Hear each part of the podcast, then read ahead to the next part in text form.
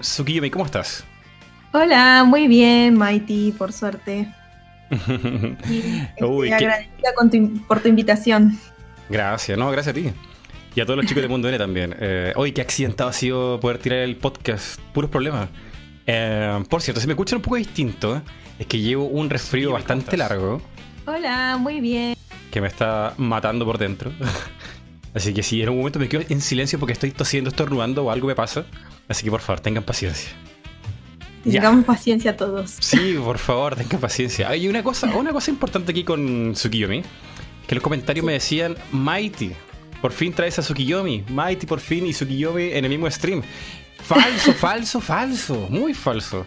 Eh, yo con Tsukiyomi hemos estado muchas veces en stream, streams larguísimos. Yo creo que han sido 3, 4 horas. Y creo que la mayoría habrán sido en Splatoon. Es verdad, sí. Es verdad.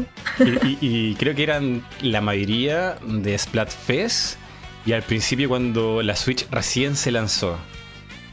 Sí, hablando de, de duendes y de ovnis y... Me acuerdo. Y, Sí. y de hombres de dos manos, que son historias terribles. Sí, historias de terror. El hombre de las dos manos, Dios. Ay, bu- bueno recuerdo. De hecho, recuerdo un, un stream, y tengo por aquí el video, si te lo puedo mostrar, de, mm, de un karaoke de Digimon. Fue, fue- fue el primer stream que estuvimos juntos con los chicos de Mundo N. Sí, los karaoke son muy comunes en nosotros. Y, y fue muy, muy divertido. A ver, ver, canción Digimon. A ver, canción Digimon. Pi, pi, pi. Aquí. Aquí lo voy a hacer aquí en el enlace. Ay, no, ¿qué pasa? ¿Por qué se montó esto? Ahí sí. Este enlace. Yo lo pongo aquí en pantalla. Para que no crean que estoy loco. un, un muy, muy divertido podcast. Bueno, no fue podcast, fue un- un let's play de Splatoon. Y, y me acuerdo que si cantábamos, hicimos tantas cosas. Fue porque, oh Dios mío, la, la sala que se caía y no encontraba gente. No sé qué pasó. Sí. Pero, pero la primera, el primer mes de Splatoon fue horrible, fue horrible. Y en Ay, vivo había que rellenar. Sí, Eh, aparte era súper tarde, me acuerdo. Sí, en la noche. Era muy tarde en la noche. Sí, Pero fue súper divertido. De hecho, lo voy a poner aquí en pantalla. sí. Eh, a ver, ¿se escuchan aquí? A ver, ahí sí. Escuchen nuestras voces magistrales. Cantando Digimon. No, y era súper tarde, había mucho lag, perdíamos todas las partidas. Ahí está, mira, sale en pantalla. Poe, Rockin X, acá se ve el otro nombre. Y estábamos ahí, pero uff, que no encontramos partida, era horrible, era horrible. No, qué desastre. Son Pero- gajes del oficio. Pero compartimos harto, compartimos mucho al principio con, con Splatoon sobre todo. Eh, y al inicio de Switch. Así que que no se diga, que no se diga que esta es la primera vez aquí, la primera vez que está aquí Tsukiyomi. Porque eso es falso, no es la falso. primera vez. Exacto. Em, y una pregunta aquí que mucha gente dejó descolocada. Es por Sí. tu nombre. Porque yo suelo hacer pistas, poner pistas para. um, como para que la gente saque una idea de quién va a ser el próximo invitado, qué sé yo. Y, Sí. y la gente no relacionaba a Tsukiyomi con, primero, Naruto. O sea, yo, yo pienso que es Naruto, no sé si es Naruto. Con la técnica Sí. esta de, de la luna roja con los puntitos negros. Sí, es, es, el. Tsukiyomi infinito. Sí. Es, es, es- es- ese es el origen del nombre. No, no, no, no es por eso. ¿Ah, no? No, no es por la, por la mitología japonesa. A ver. Sí, porque, o sea, siempre me gustó mucho la, la cultura japonesa y entonces eh, vi ahí qué significaba. Yo tuve mi época ahí medio oscura en la adolescencia y, y me gustaba así como le significaba algo de la noche, entonces me, me adquirí ese, ese nick Tsukiyomi. Ya, pero eh, ¿de ¿qué, qué, qué, qué- por qué una época oscura? Eh, eh, ¿Oscura en qué sentido? No, como todo adolescente que está medio deprimido, así medio bajón. Ah, no, no te puedo creer. Tsukiyomi era um, una especie así como de dark. Como de sí, gótico. y como, claro, y como Tsukiyomi significa diosa de la luna para la mitología japonesa, bueno, me Ajá. gustó. pues, Ah. Con eso ahí, en, en la, en la época del, del Messenger, del MSN y todo, yo me ponía Tsukiyomi. Adiós, en la época donde todo el mundo se ponía Dark algo. Claro, bueno, ahí fue algo. cuando arrancó mi... Y ya me quedó Tsukiyomi y me gusta, me sigue gustando. Mm, yo pensé que era por Naruto. eh, Yo, yo no, sé na- no, sé, no sé tanto de cultura japonesa, pero donde lo escuché por primera vez era por, por la técnica de Itachi que hacía No, como al enemigo dormirse como 100 días o algo así. Sí, justo fue casualidad, pero no, Naruto fue posterior a, a mi creación de... Ah, viste el futuro. Fuiste a la vanguardia. Sí, Eh, entonces, Tsukiyomi es la diosa de la luna. sí, para la que- mitología japonesa. Que tiene que ver algo con los conejos, creo. Mm, No sé si con los conejos. No sé tanto en profundidad. Nada de los conejos. Es que en Naruto representan a, a- No me acuerdo cómo se llama. A la diosa del espacio, no, no sé lo que es. Como una, una mujer conejo muy pálida. Y también hay una leyenda japonesa de un conejo que deambula por, por la luna, ¿no? Una cosa muy rara, no, no, no sé cómo se podría explicar bien. Y ellos tienen, viste, esa- esas locuras. Sí, sí. ¿Y, y la pasión por Japón todavía sigue vigente? Sí, sigue, sí. Yo espero que algún día Rockinex me enseñe a hablar japonés. Y... Uy. O si no, que sirva de traductor y que vaya a acompañarme. Sí, a Pero Japón, a quiero ir. Quiero ir, sí. Eh, Es un sueño para mucha gente ir a Japón a, a conocer ese maravilloso país. Sí, sí, a, la- a las partes, me, me gustan mucho las partes eh, donde están más antiguo, así que conserva bien esa cultura más antigua. Está, obviamente quiero ir a las oficinas de Nintendo, pero ya que estoy ahí, ¿no? Pero, pero me gusta todo eso de los de este, samuráis y eso. Sí, sí, y justamente donde está Nintendo, que es Kyoto, Kioto, eh, justamente en esa parte eh, es súper tradicional y hay muchas partes como, como de leyenda. Es como es muy extraño Kyoto, por lo que tengo entendido, que es como, como que todavía mantiene mucha de su raíz, eh, no de como de país moderno, sino como todavía existen puen- puentes muy de madera, estatuas, qué sé yo, y como que la tradición es full, full, full Kyoto. Ay, sí, a mí todo eso me encanta. Y, y- y justamente Miyamoto paseándose por ahí cerca, le vino mucha idea de, de videojuego. Por ejemplo, Star Fox, con estos como. No sé cómo se llaman, son como unos. unos cercos rojos. Sí. Que él se le ocurrió hacer como un juego en rail ahí. Hay un, hay un montón de cosas ahí en Kioto. Ahí- A mí también me gustaría visitarlo. Sí, sí. Bueno, iremos en patota entonces, en cantidad. Estaría bueno, estaría bueno. Eh, Y a lo que sí, la que no. aprovechar. La, la plata ahora no, no- no me acompaña, pero en algún momento No, a mí tampoco me acompaña la plata en este momento y la verdad que sale bastante caro ir. Súper caro. Bastante. Yo había cotizado un viaje de dos semanas con lo que me queda de mi ahorro y, Sí. y viviendo, pero así a nivel mendigo. O sea, ramen al día, un ramen al día. Y casi viviendo en la calle para, para poder estar ahí dos semanas. Dios, Dios, qué horror. No, Y bueno, lo- todo lo- sea. luego recapacité y dije, no, no, no, creo que no. Un viaje así no, no, no se goza. Al estilo indigente. Sí, al indigente, sí, dejo el puente, bu- buscando amigos ahí. Persiguiendo el sueño. Claro. Eh, pero no, se puede ir con buenas lucas y es que todo es tan caro, sobre todo el- la residencia. Buscar un, un hotel Sí. que no sea cápsula, oh Dios, qué caro, qué caro. Y yo he visto, he visto, porque a veces miro esos canales de YouTube que, que hay gente que vive en Japón y se va de Latinoamérica a Japón a vivir. Y he visto que hay una especie como de cibercafés, digamos. Como que tiene una computadorita ahí y la Y gente se duerme. ahí. Sí. Sí, duermen ahí y comen ramen y, y- y duermen ahí porque es muy barato. Uf, uf, sí, sí lo he visto. He visto documentales así de, de gente como que lo ha perdido todo y trata como de recuperarse de una situación económica, económica muy mala. Y Sí. lo más barato que han encontrado es quedarse en un cibercafé porque, bueno, eh, te cobran barato, puedes trabajar y, y como que matas todo ahí, pero Dios, que, que sacrificado, Dios, no, no tener dónde dormir. Sí, además en ese lugarcito que tienen que es como un cubículo, que ni siquiera pueden pararse. Mmm, qué horror. Sentados y acostados está. Esas son las dos posiciones. Sí, e, es una- un contraste como que a mucha gente le choca de Japón, que es un país tan avanzado en un montón de cosas eh, y que tiene cosas tan bonitas y al mismo tiempo como que una, una realidad súper cruda. Sí, sí, sí. Es así. Eh, además es, una cultura muy, muy particular, que viven para el trabajo y... Sí, son, son particulares. Mm. Mm. Tienen como. Tienen la cultura como del trabajo así full, así. Dedicación completamente. O sea, llegas a una cierta edad y como que tu vida ya no son tu amigo, ni siquiera tu pareja, sino como es la empresa. Sí, incluso, incluso creo que hay días a la semana en los que se juntan mismo la- los de la oficina y Ujú. es tipo obligatorio ir, porque si no vas a esa reunión sos el, el hereje. Uf. Loquendo activado Sí, y a sí. la orden. Son muy particulares. Mm.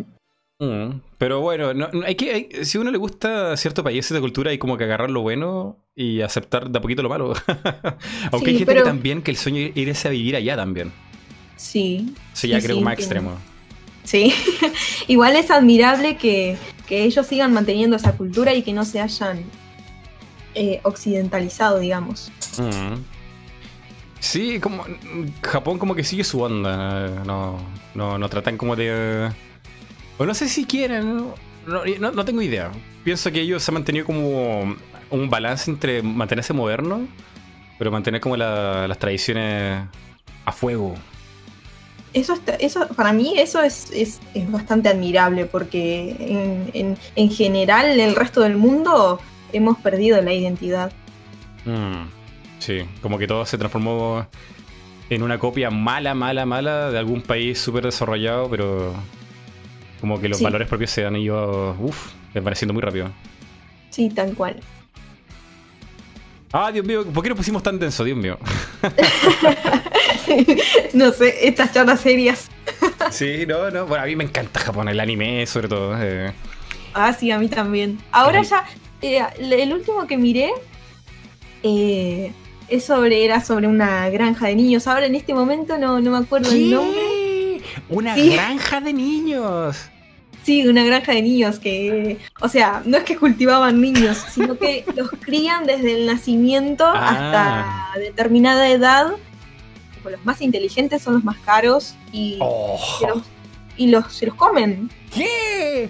No lo ¿Qué estás viendo? ¿Qué estás viendo? ¿Qué anime es ese? Qué triste. Ay, ahora no me acuerdo el nombre, pero si lo recuerdo, lo, lo digo. Pero sí, ese fue el último que vi y creo que este año en febrero sale la segunda temporada. Wow. Bueno, ahí tienen. Atención, pues, atención, Rocking. Ahí tienen una idea de, de un top que Tsukiyomi podría hacer de los animes más perturbadores 2019 o 2020. De eso tengo, tengo una lista grande. Podría hacer hablar todo el día de los perturbadores porque he visto tantos que no sé. Dios, Dios. Eh, yo de animes nuevos. Oh, yo como que me pierdo ahí. Eh, he visto Black Clover, Boku no Hero. Y sería. No sé qué me ha visto. He visto hartas cosas, pero no me acuerdo ahora. ¿Qué Ay, que es visto? difícil acordarse de los nombres. Sí, como que me acuerdo más de las cosas clásicas como de lo nuevo. Sí. Hero. Ah, y Doctor Stone, que Dios, eh, eh, eh, mi anime favorito de 2019. Ah, no lo he visto, no lo he visto. Muy, muy bueno. Es Yu-Gi-Oh! básicamente en el pasado peleando contra dinosaurios. Ah, mira. Lo voy a anotar en mi, en mi lista de pendientes. A ver qué tal. Lista de pendientes de, de animes que hay que ver antes de morir. Sí, yo tengo, tengo literal en mi computadora, eh, en marcadores, un montón de, de animes que, que tengo que ver pendientes. Así que ese lo voy a agregar. Uf, pero es que hay tanto anime. ¿eh? Pero de los clásicos, Sí. de los clásicos, ¿tienes algún favorito? Eh, de los clásicos, bueno, sí, tengo. Hay dos que, que son mis favoritos. Que de hecho no los he vuelto a ver porque me gustan tanto que yo creo que si los miro de vuelta ya pierden la magia. Que son eh, Elfen Light, que es de unas chicas ahí que están como encerradas y tienen una especie de poderes o manos transparentes. Y bueno, es gore. Pero, Sí, sí, sí, es súper gore. Y el otro es Dead Note. Oh, buenísima serie. Sí, que me enteré, hace, me enteré hace poquito, que me dijo Poe que iba a, seguir, salir una segunda temporada, aparentemente. Mentira, mentira que de verdad. de verdad, a ver. Yo no me enteraba nada de eso. Él me ha dicho. Es que hay una segunda temporada. Pero tendría que ser como la tercera. A ver, Death Note New. A ver. ¿Qué me sale por Death, Death Note New? Mm. Aparentemente va a salir una, una nueva temporada. A ver, tengo aquí algo. Atención, atención, tengo algo aquí. Esto no es un simulacro. Voy a ponerlo aquí en pantalla, a ver.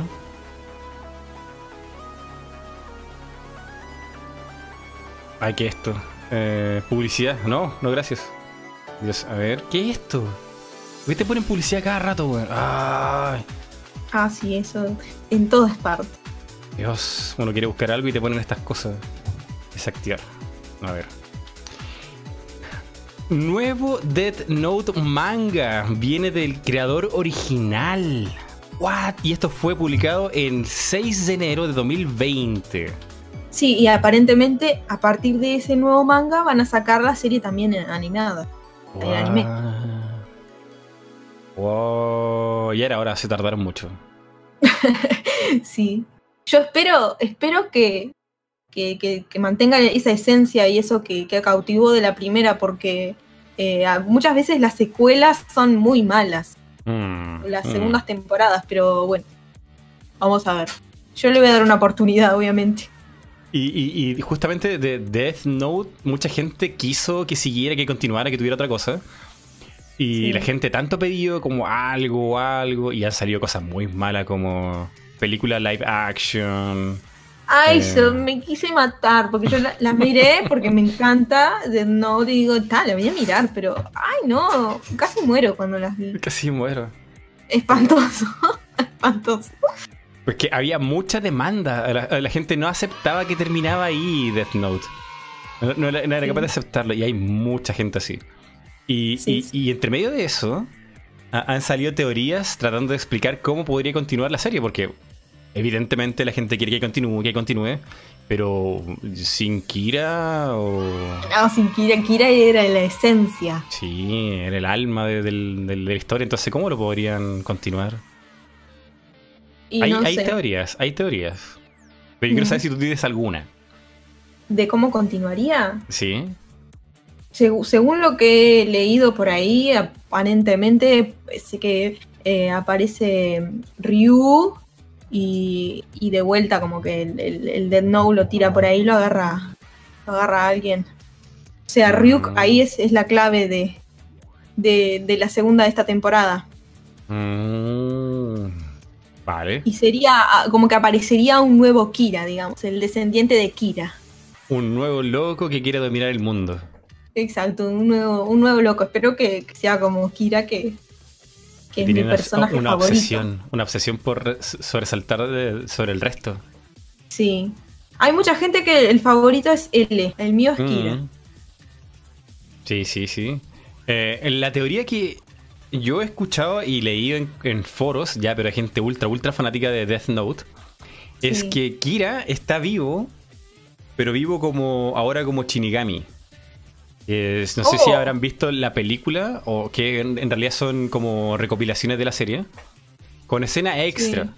Y hay una escena al comienzo que sale un Shinigami como joven, o sea, entre comillas joven, porque no sé, tiene ropa así como de rockero. Y va a buscar a, Ryuk para preguntarle sobre la historia de, Kira. Y... Eso sería interesante. Y cuando te. Bueno, Ryuk le cuenta toda la historia de Kira, de quién, quién, era, bla, bla, bla. Entonces el Shinigami ya escucha la historia y se va. Y se mm. queda Ryuk solo, diciendo no sé qué diablo. Y le dice algo así como. Como si le estuviera hablando al, al, al Shinigami que se fue. Que él, él es Kira. Ah. Pero eso ya es, muy, muy rebuscado, ¿no? o sea, sería interesante, pero a la vez muy loco, ¿no? Sí, o sea... Tendrían que, y tendrían que dar una explicación de cómo llegó a, convertirse en Shinigami. y, lo complicado ahí está que en el justamente en el Death Note hay unas reglas que te dicen cómo funciona. Y hay una regla que dice... Y que no, no aparece en el anime, aparece en el manga. Hay una regla que dice Eh, todos los humanos, sin excepción, se van al no sé cuánto palabra japonesa, que es la Sí. nada. O sea, no hay, no hay infierno ni cielo, se van a la nada, o sea, dejan de existir. Sí, Entonces, Kira no podría revivir ni reencarnar porque ya dejó de existir. sí, sí, se perdió completamente. Mm. E- Eso es lo que yo he, he escuchado de teorías de Kira, pero no sé, no, ni idea, ni idea. Habrá que esperar Mm. a ver qué es lo que hace. Ay, hay que esperar. Y luego cuando hay- habrá que esperar los capítulos semana a semana. Dios, qué horror Ah, no, eso. eso, eso yo no lo aguanto. Por lo general, espero que salga todo y, Sí. y todo junto, porque mm, ahí meto un vicio. Es que tenés que esperar semana a semana para mí es demasiado. Es demasiado. Sí, Y encima a veces es como capítulos entre medio que son como de relleno y uno con la ilusión de, de más historia y no. Te meten ahí un relleno de tres capítulos. no, no, como Naruto. Sí, así tal cual. Que ya eran. Ya habían temporadas de relleno, Dios mío. Es que yo al principio miraba todo el relleno de Naruto. Y llegó un momento que dije, ay, no, no, no, nunca más, nunca más. Es muy Ya. buena Naruto, pero Dios mío, es que tiene relleno. Sí, por suerte hay páginas en las que puedes buscar este que te dicen tal capítulo y te dice cuál Ah. saltearte para. Sí. Claro, pero es que en el momento cuando la serie es nueva, nueva, y uno lo va No, siguiendo sí. semana a semana, ahí Sí, no hay chance. no, no hay chance. Pero bueno, este ha sido el lado desconocido, creo, de Tsukiyomi, que le gusta mucho Japón y el anime. A ver si, a ver si hay un, un video de esto en Mundo N, de hablando de anime. Y yo creo que sería interesante. Puede ser, puede ser. Y ahí la reco- recomendación de el top de los 10 animes más perturbadores. Igor de Tsukiyomi. Ay, se- ahí se va todo el mundo. se suscribe todo el mundo. Eh, pero, eh, eh, ¿ese es un requisito para hacer una serie buena? ¿Tiene que tener gore para ser buena? Para mí, no, no, no. No tiene por qué. ¿O ¿No, no tiene por qué ser violenta ni misteriosa? No, no. Me gusta mucho el género Es gore. que, es que me diste dos animes que son como entre misterio y con, con una violencia. el me gusta Light. mucho el. Sí, pero, pero tengo otros. Por ejemplo, One Punch Man. Me gusta Oh, mucho. buenísimo. Sí, que ese no, nada que ver. Mm. Bueno, Naruto también. Ajá. Bueno, Boruto, el Boruto de ahora está como. No sé, eh, la gente está bien, bien dividida ahí si Boruto vale la pena o no. Yo no, he- no le he dado una oportunidad, la verdad. No, no, Mm. no he puesto a ver, así que no, no puedo dar una opinión porque no, no he mirado. Mm. Yo siento que, que Boruto es como el relleno ya infinito. como que nunca pasa nada. Entonces debe ser terrible. Es horrible. Bueno, y, y- y- y lo peor de todo es que Boruto como personaje es como... Nadie lo quiere. Los mejores episodios son de- cuando él no está. Ay, así que sin nada que ver. No, es que... opuesto a Naruto. Es que a, a Naruto la gente lo quería porque era humilde, se esforzaba, era tonto, Sí. pero aún así, le- si lo hacía bien, le salían las cosas. Y Sí. Boruto es como genio, porque todo le sale bien y encima es pesado, trata mal al papá. Y, y es edgy, y es como, por favor, ¿por qué hacen esto? Sí, sí, sí, no, no. Vete, vete. Vete, Mm. Boruto. Vete Boruto. A ver, eh, ah, veamos, veamos, veamos aquí. Tsukiyomi, además de ser una fan del anime y de Japón, también ha sido Sí. uno de los pilares fundamentales de Mundo N. De los Sí. fundadores de Mundo N. Yo quiero escuchar esa historia. ¿Cómo partió Mundo N desde el punto de vista de Tsukiyomi? Bueno, eh, nosotros eh, trabajamos para, para Sector N, ¿no? Empezamos, empezamos redactando noticias y bueno, surgió la idea de hacer videos para ese mismo canal que en realidad estaba inactivo, el de Sector N estaba inactivo, y surgió la idea de hacer videos y nos pusimos a hacer videos para YouTube contando un poco sobre lo que nos gustaba, que eran los videojuegos de Nintendo, ¿no? Ujú. Y, Y bueno, ahí empezamos a hacer videos y llegábamos, no sé, 100 suscriptores y nosotros nos enloquecíamos de felicidad. llegábamos a los 2000 suscriptores y súper felices. Para nosotros era algo, nunca imaginamos que íbamos a tener 2000 suscriptores en aquel momento. Claro. Y, y bueno, surgió la idea de ir al E3 por gracias a, a la, a la página, ¿no? A Sector N. Y fuimos. Y estando allá, nosotros chochos porque decíamos tenemos 5.000 suscriptores y le decíamos a todo el mundo este, para hacer así propaganda o el- para dar nuestra tarjeta y que nos Uy. contacten. Y, y después, este, claro, uno decía 5.000 suscriptores, tenemos un montón, pero nadie, la verdad que nadie no- nos tomó en cuenta nunca en ese entonces. No, no Pero nos dieron-. Sí, para, lo- para sí, era muy poco. para nosotros era un montón. Claro, para los canales estadounidenses, gringos, de habla inglesa, eh, es nada. No, nada, nada. Y tal, después de. Imagínate que ir al E3 nos dejó más que entusiasmados, ¿no? Eh, entonces, como que volvimos con más energía para hacer videos. Era como, ah, fuimos al E3, ahora tenemos que meter mucho más. Y. Y tal, ahí surgieron unas diferencias con, con el dueño de Sector N. Y. Y ta, nos fuimos. Y decidimos ir por nuestra cuenta y crear Mundo N. Ya que teníamos los videos, todos los videos de Sector N eran hechos por nosotros, el 100%, guiones, edición, todo. Entonces nos fuimos con todos los videos que habíamos hecho a ese nuevo canal. Y la verdad que nos siguió bastante gente, se fue bastante gente de ahí para seguirnos a Mundo N. Y, y ahí arrancamos de cero, digamos, con, con esto, con, con este nuevo proyecto, que al principio nos ponía un poco nerviosos porque era arrancar desde cero algo. Como que ya habíamos construido en Sector N algo y arrancar desde cero era como una patada en la nuca, pero.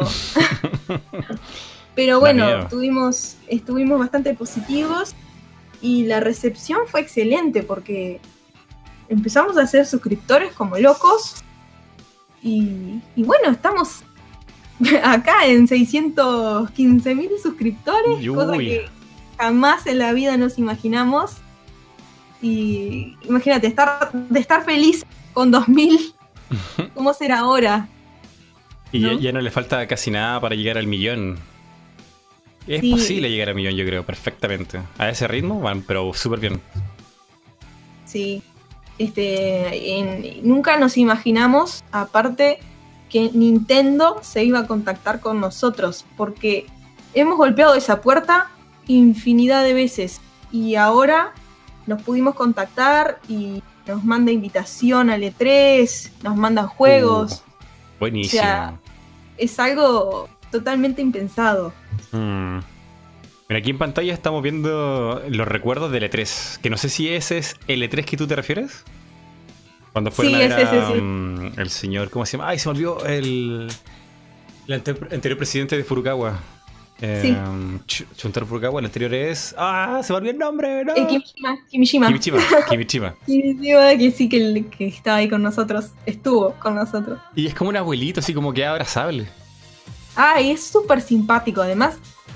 No, recono- no lo reconocía a nadie. ¿eh? Cuando nosotros nos sacamos fotos con él, nos preguntaron, ¿pero y ese quién es? Oh. Y dijimos, es el presidente de Nintendo.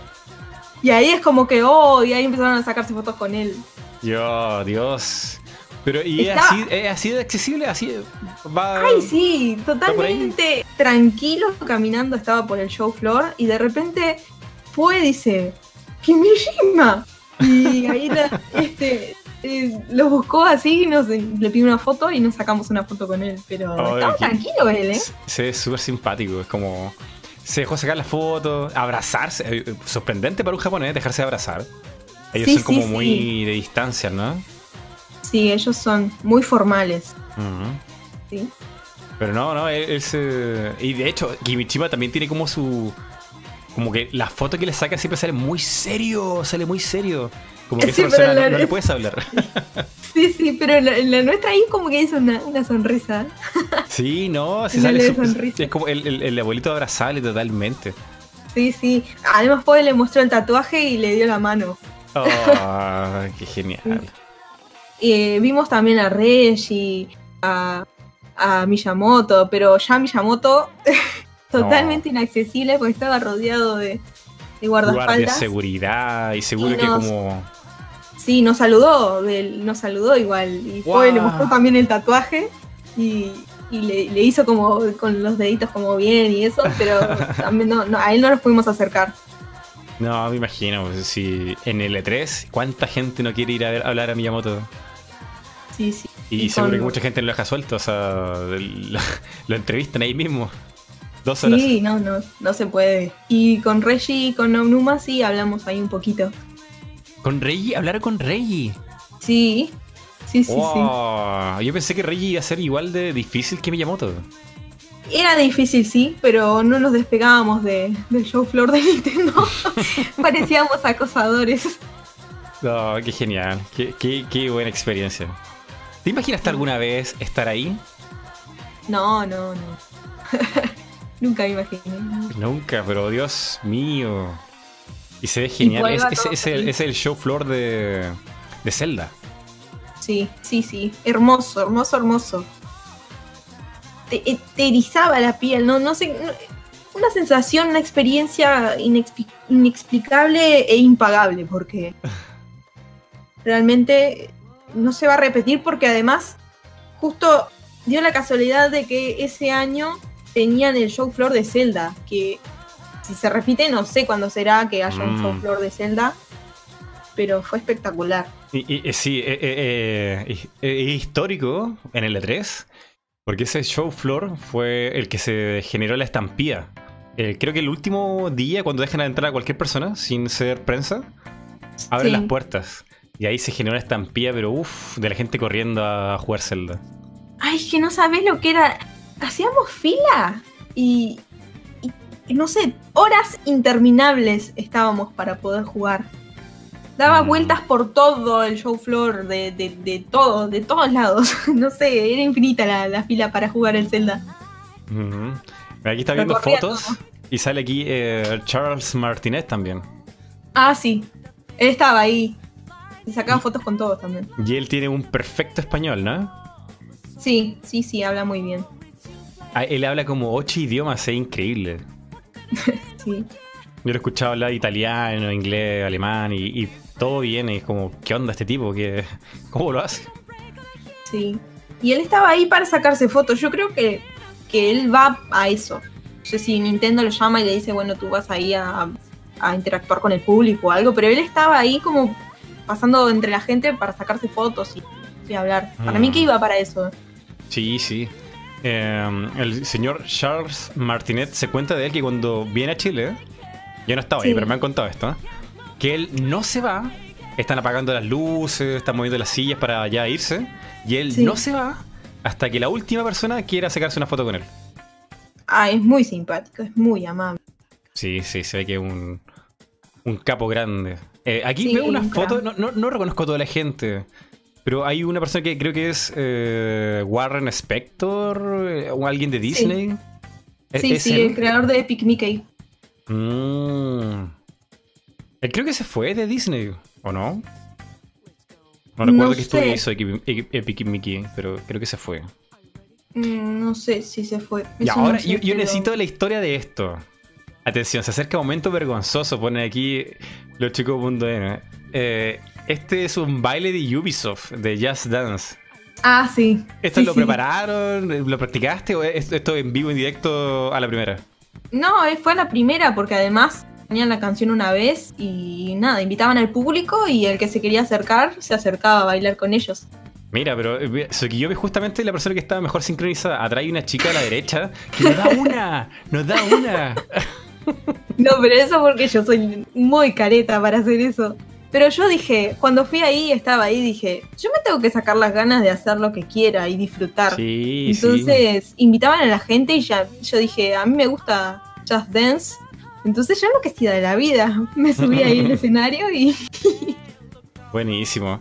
Pero eso, Sí. eso e- era como un, un evento o era como un, un show floor solamente de Just Dance? Porque hay como unas pantallas gigantes por ahí.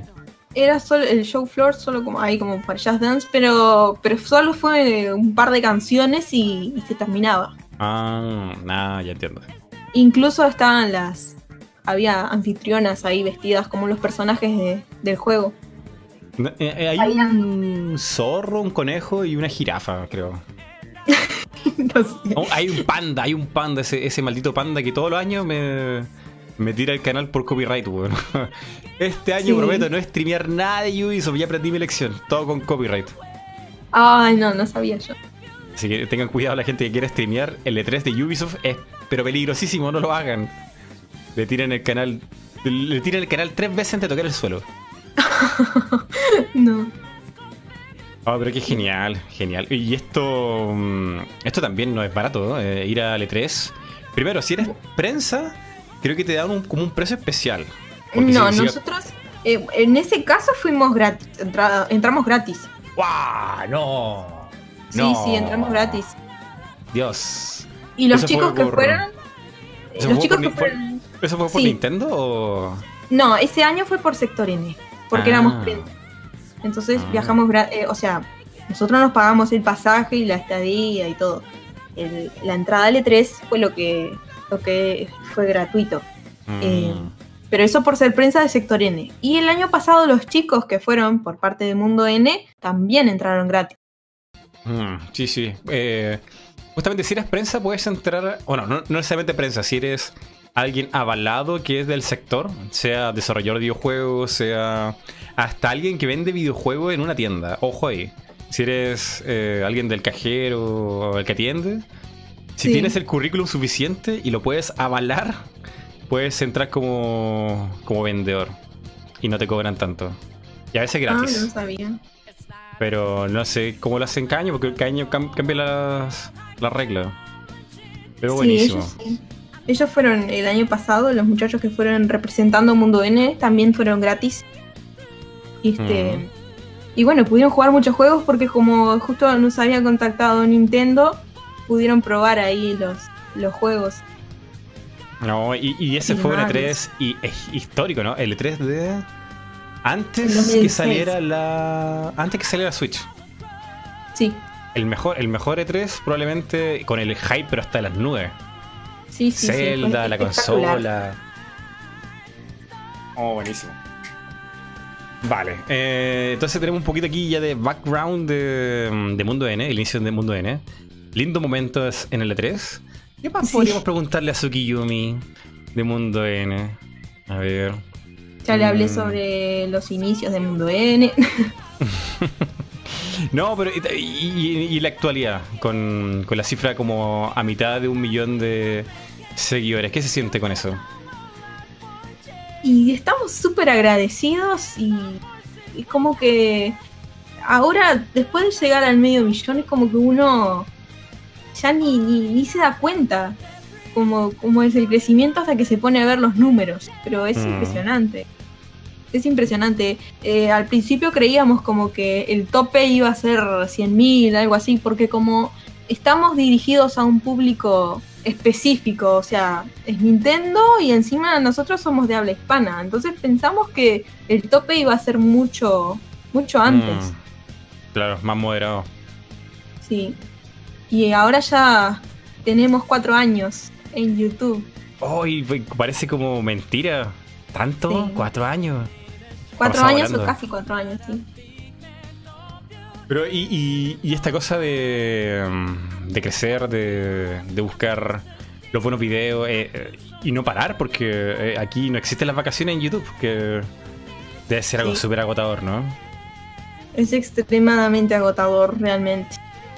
Eh, y más, y más este encontrar esa chispa, ¿no? Que muchas veces se necesitan los videos para atraer. Y sí, es realmente agotador, ¿no? Es, es un trabajo sin descanso, de 24 horas. Porque mm, estás atendiendo, eh, estás editando el video, haciendo el guion, grabando, pero también respondiendo a los mensajes, las redes sociales, que también las atendemos. Ahora también tenemos el Discord, o sea, son muchas cosas. Muchas Y el. Twitch, y el Twitch. Y el Twitch ahora que se sumó. Se sumó el Twitch y también son todo cosas que demandan, demandan estar pendiente 24 horas y muchas Mm. veces no se puede, ¿no? Yo muchas veces no se puede, por eso es que a veces dicen, ah, Tsukiyomi, ¿dónde está? Y bueno, yo de los tres soy la que tiene la peor agenda de todas. Mm. no, y, y- y- y- buah, me imagino que se hace igual mucho más liviano que con más personas, porque solo ahí yo creo que nadie aguanta. No, no, no. Y la verdad que, eh, bueno, con, con Poi y con Rocking hemos formado un, un gran equipo, una amistad, ¿no? Ya somos amigos Mm. nosotros. Y, y, ta, y la gente que se ha ido sumando, eh, que también eh, son colaboradores muy valiosos para nosotros. Pero nosotros tres somos familia. Mm. No, Somos y, para estar trabajando así todas las semanas, sí. Sí, Para- y es, es, es constante la reunión entre nosotros y decidimos los tops y estamos siempre en contacto y qué puesto va acá y, y todo lo hacemos en conjunto. Mm.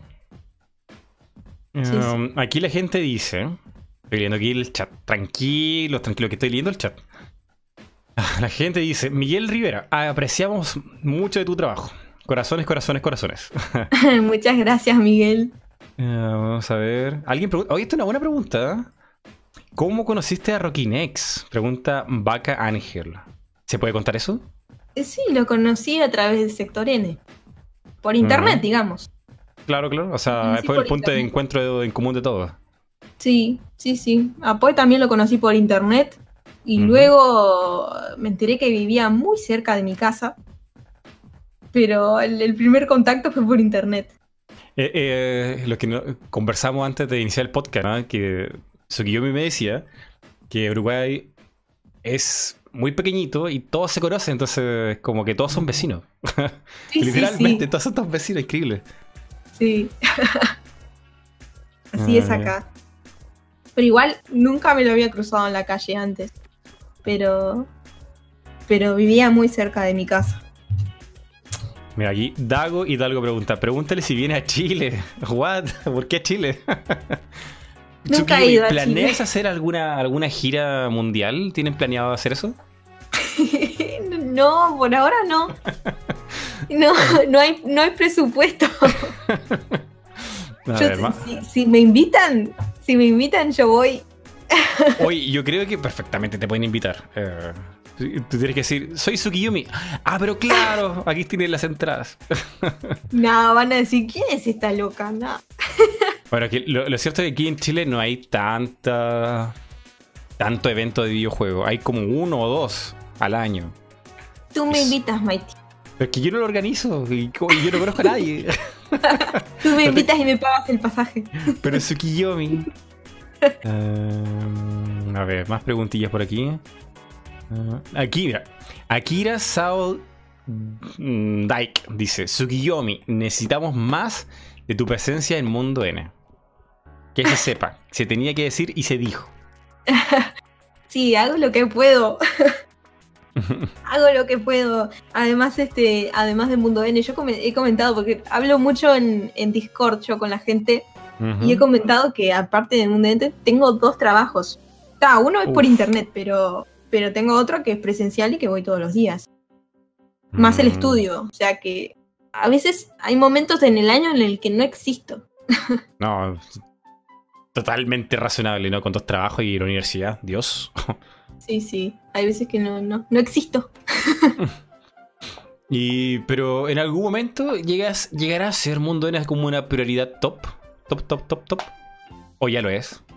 Es que no Sí, puede en serlo, ¿o realidad- ¿sí? Sí, es prioritario Mundo N. Y me tomo muy en serio el trabajo. Pero. Pero bueno, el, el problema con, con Mundo N es que es YouTube, que no es. eh, No es de confianza, digamos, porque hoy estás allá arriba y Mm. no sé, te da para vivir y mañana YouTube cambia los algoritmos y Cierto. ah, y marchaste. Como que. No. Entonces, por eso es que yo sigo manteniendo mi, mis otros trabajitos, ¿no? Porque, Mm, Nunca se sabe. porque no, me, no me puedo confiar el 100% en YouTube. Mm. No, y justamente porque la economía en Latinoamérica en general, como que de un día para otro todo colapsa. Y como que cambia todo muy, muy rápido. Sumado a que YouTube tampoco es muy confiable. Claro, es inestable, es algo inestable. Mm. Sí, sí, sí, sí. No, te cuento toda la razón. Claro, entonces si bien yo me tomo en serio el trabajo en, en- en YouTube y en Paramundo N y todo, eh, siempre mantengo lo otro porque de verdad que si no me quedo sin nada, sin casa, sin nada. No, está bien. Te entiendo. Aunque no sé si la gente lo entenderá, pero yo lo entiendo. Sí, es que no es fácil, gente, no es fácil. Mm. Pero, ¿quién sabe, Tsukiyome? ¿Quién sabe? ¿Quién sabe que si este año va a ser el año más explosivo que ha experimentado Mundo en la vida?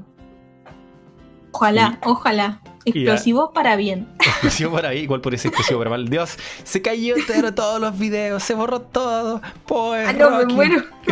Ahí colapsamos mentalmente. Ay, qué raro. No, pero este año creo que ha sido mucho más relajado en enero, porque históricamente en YouTube desde hace cuatro años, enero siempre es como noticias malas. Todo es malo en enero. Y este al menos ha sido más tranquilo. O, Mm. No así- o al menos así yo lo he visto. No sé si. La ley Copa arrancó ahora. Sí, sí, pero se suponía que iba a ser mucho peor de lo que la gente se imaginaba.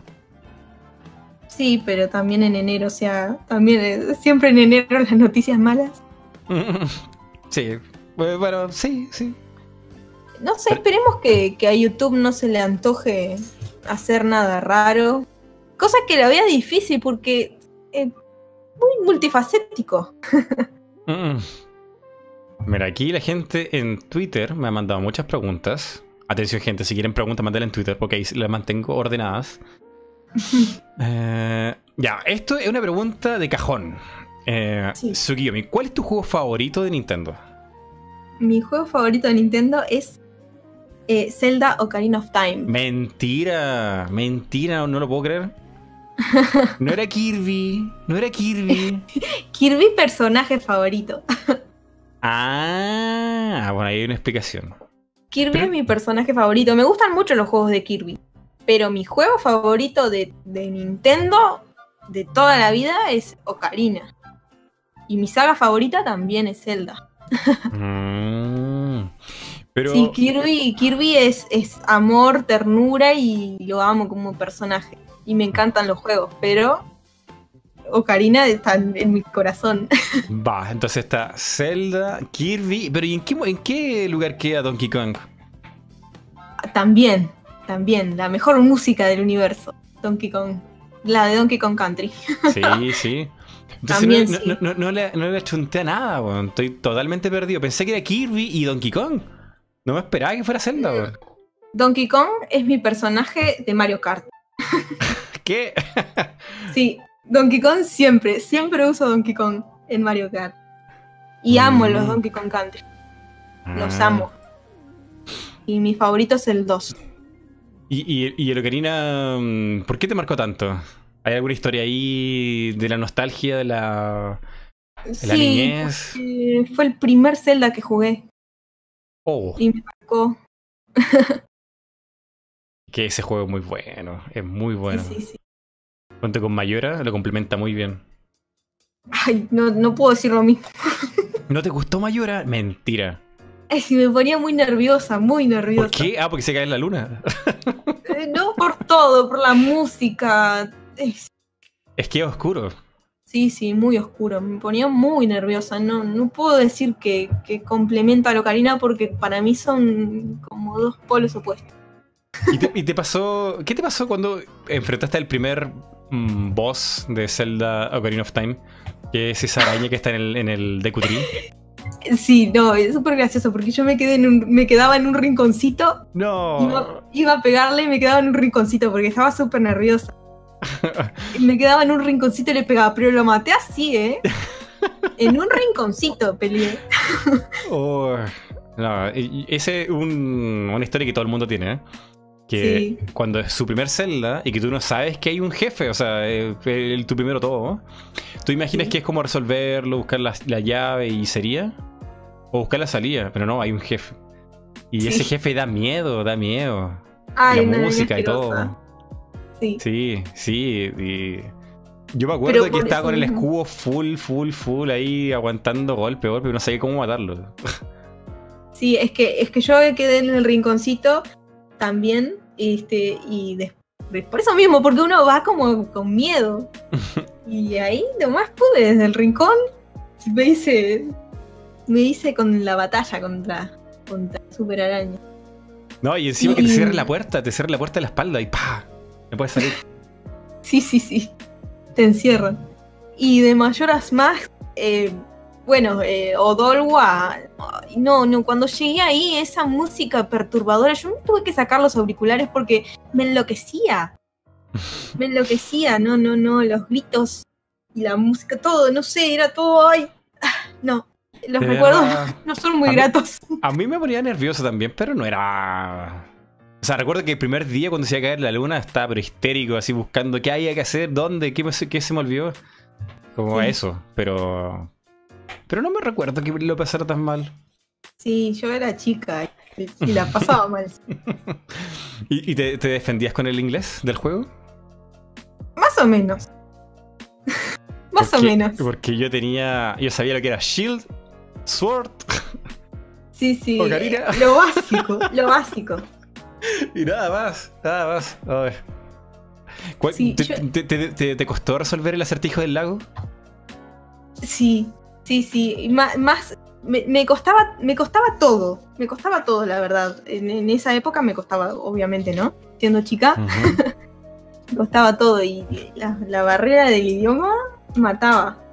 Horriblemente. A, a mí ese juego me duró como más de un año, solamente porque no, no, no sabía el idioma. Sí. Sí, sí. Un muy, un muy, muy un buen juego. El Ocarina of Time. Que estaba para 3, 3DS también. Y Mayora. Sí, sí, sí. Los tengo. Mm. Tengo para 3DS. ¿Y cuál fue tu primera consola, Tsukiyomi, de Nintendo? O, o- o cualquier Mm. otra consola, puede, puede haber sido otra consola también. Eh, sí, sí, fue de Nintendo. Eh, la primera consola, bueno, en realidad eh, es de Nintendo, pero era una consola trucha, muy ¿Qué? trucha, porque no era el Family, porque ya el Family es trucho, ¿no? Ah, sí, era sí. el NES. Es el NES, pero no, no se llamaba NES el mío, se llamaba Nikita. Nikita. A ver, O buscar una sea- foto. Ya no era Family, era algo más barato. Alternativo. Sí, sí, sí. Pero fue ese, fue el NES, digamos, entre comillas. A ver, se llamaba Nikita con K. Nikita con casi. Nikita Console. A ver. ¿Qué me saldrá? Muy me sale una mesa. What? No. Bueno, no sé, Tienes. capaz que eso solo lo vendían en Uruguay. Eh, era Nikita. Y me lo, me lo regaló, bueno, mi madre, ¿no? Yo digo ahora mi madre, pero creo que en la época, no sé si fue para Reyes o, o qué, pero me, me lo regaló con, con Félix, Félix el Gato, que fue mi primer juego. Y lo tengo allá en, en lo más profundo de mi alma y mi corazón a ese juego, porque fue el primer juego que jugué en mi vida.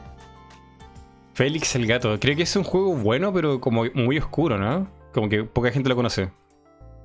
Puede ser, sí, puede ser, pero yo lo amaba y lo jugaba. Que no, sinceramente, no avanzaba mucho porque era muy chica y me resultaba bastante difícil, pero, pero yo lo, lo jugaba y lo arrancaba mil veces igual.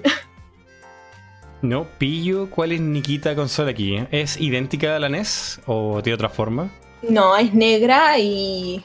No, no es idéntica, no es nada que ver. Ah, no, es como, la, es como una Sega.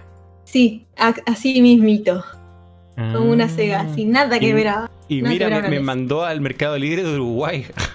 Es que seguramente que era algo solo vendido acá, pero muy, muy, muy trucho. Pero a mí me dejó disfrutar bien de los juegos.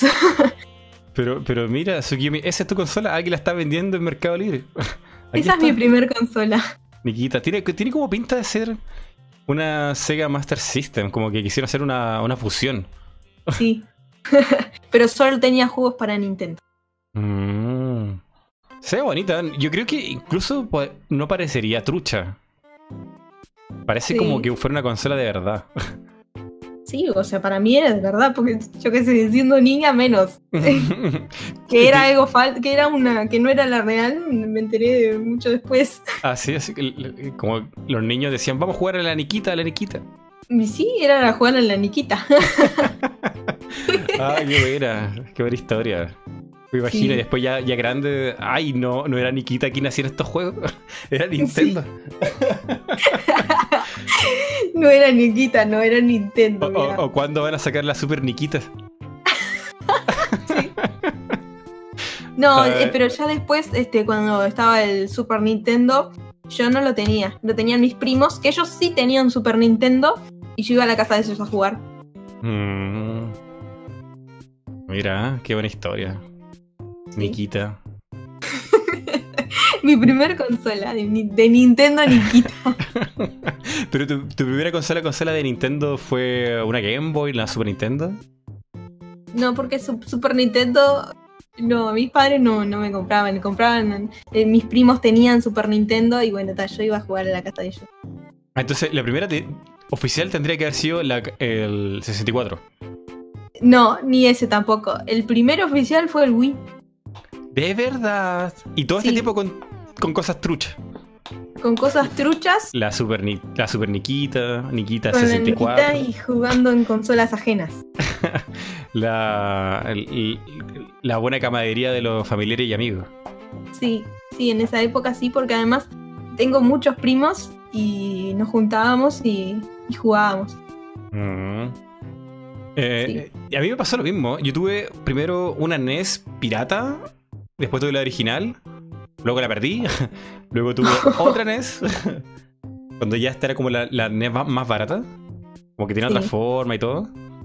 Y, y la generación de Super Nintendo como que yo no la conocí mucho, en- por amigos, de colegio, familiares, qué sé yo.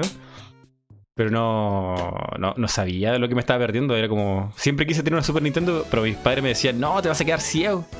Vas a, vas a tener que usar lentes. Decía, pero ¿cómo? No, en, mi caso no era el problema por, por quedar ciego en lentes. O sea, la Nikita igual te diré que la usé, la usé durante muchos años.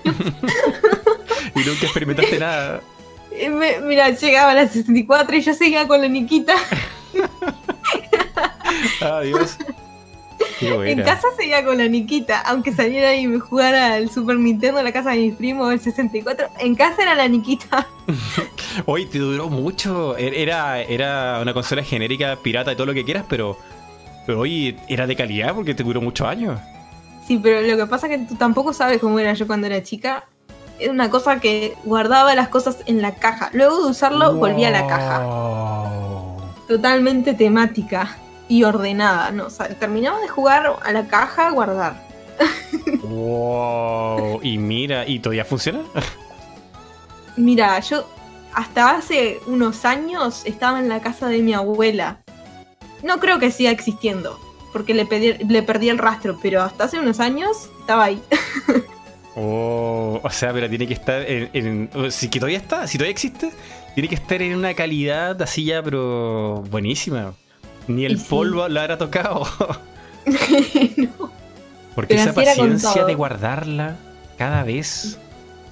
Oh. No, era una cosa insoportable. Yo así era con todos los juguetes. Oh. Y no ser una caja pequeña, ¿eh? Pa- para una niña ahí guardarlo todos los cables y todo. Oh. Dios, Así Sí. se conservó.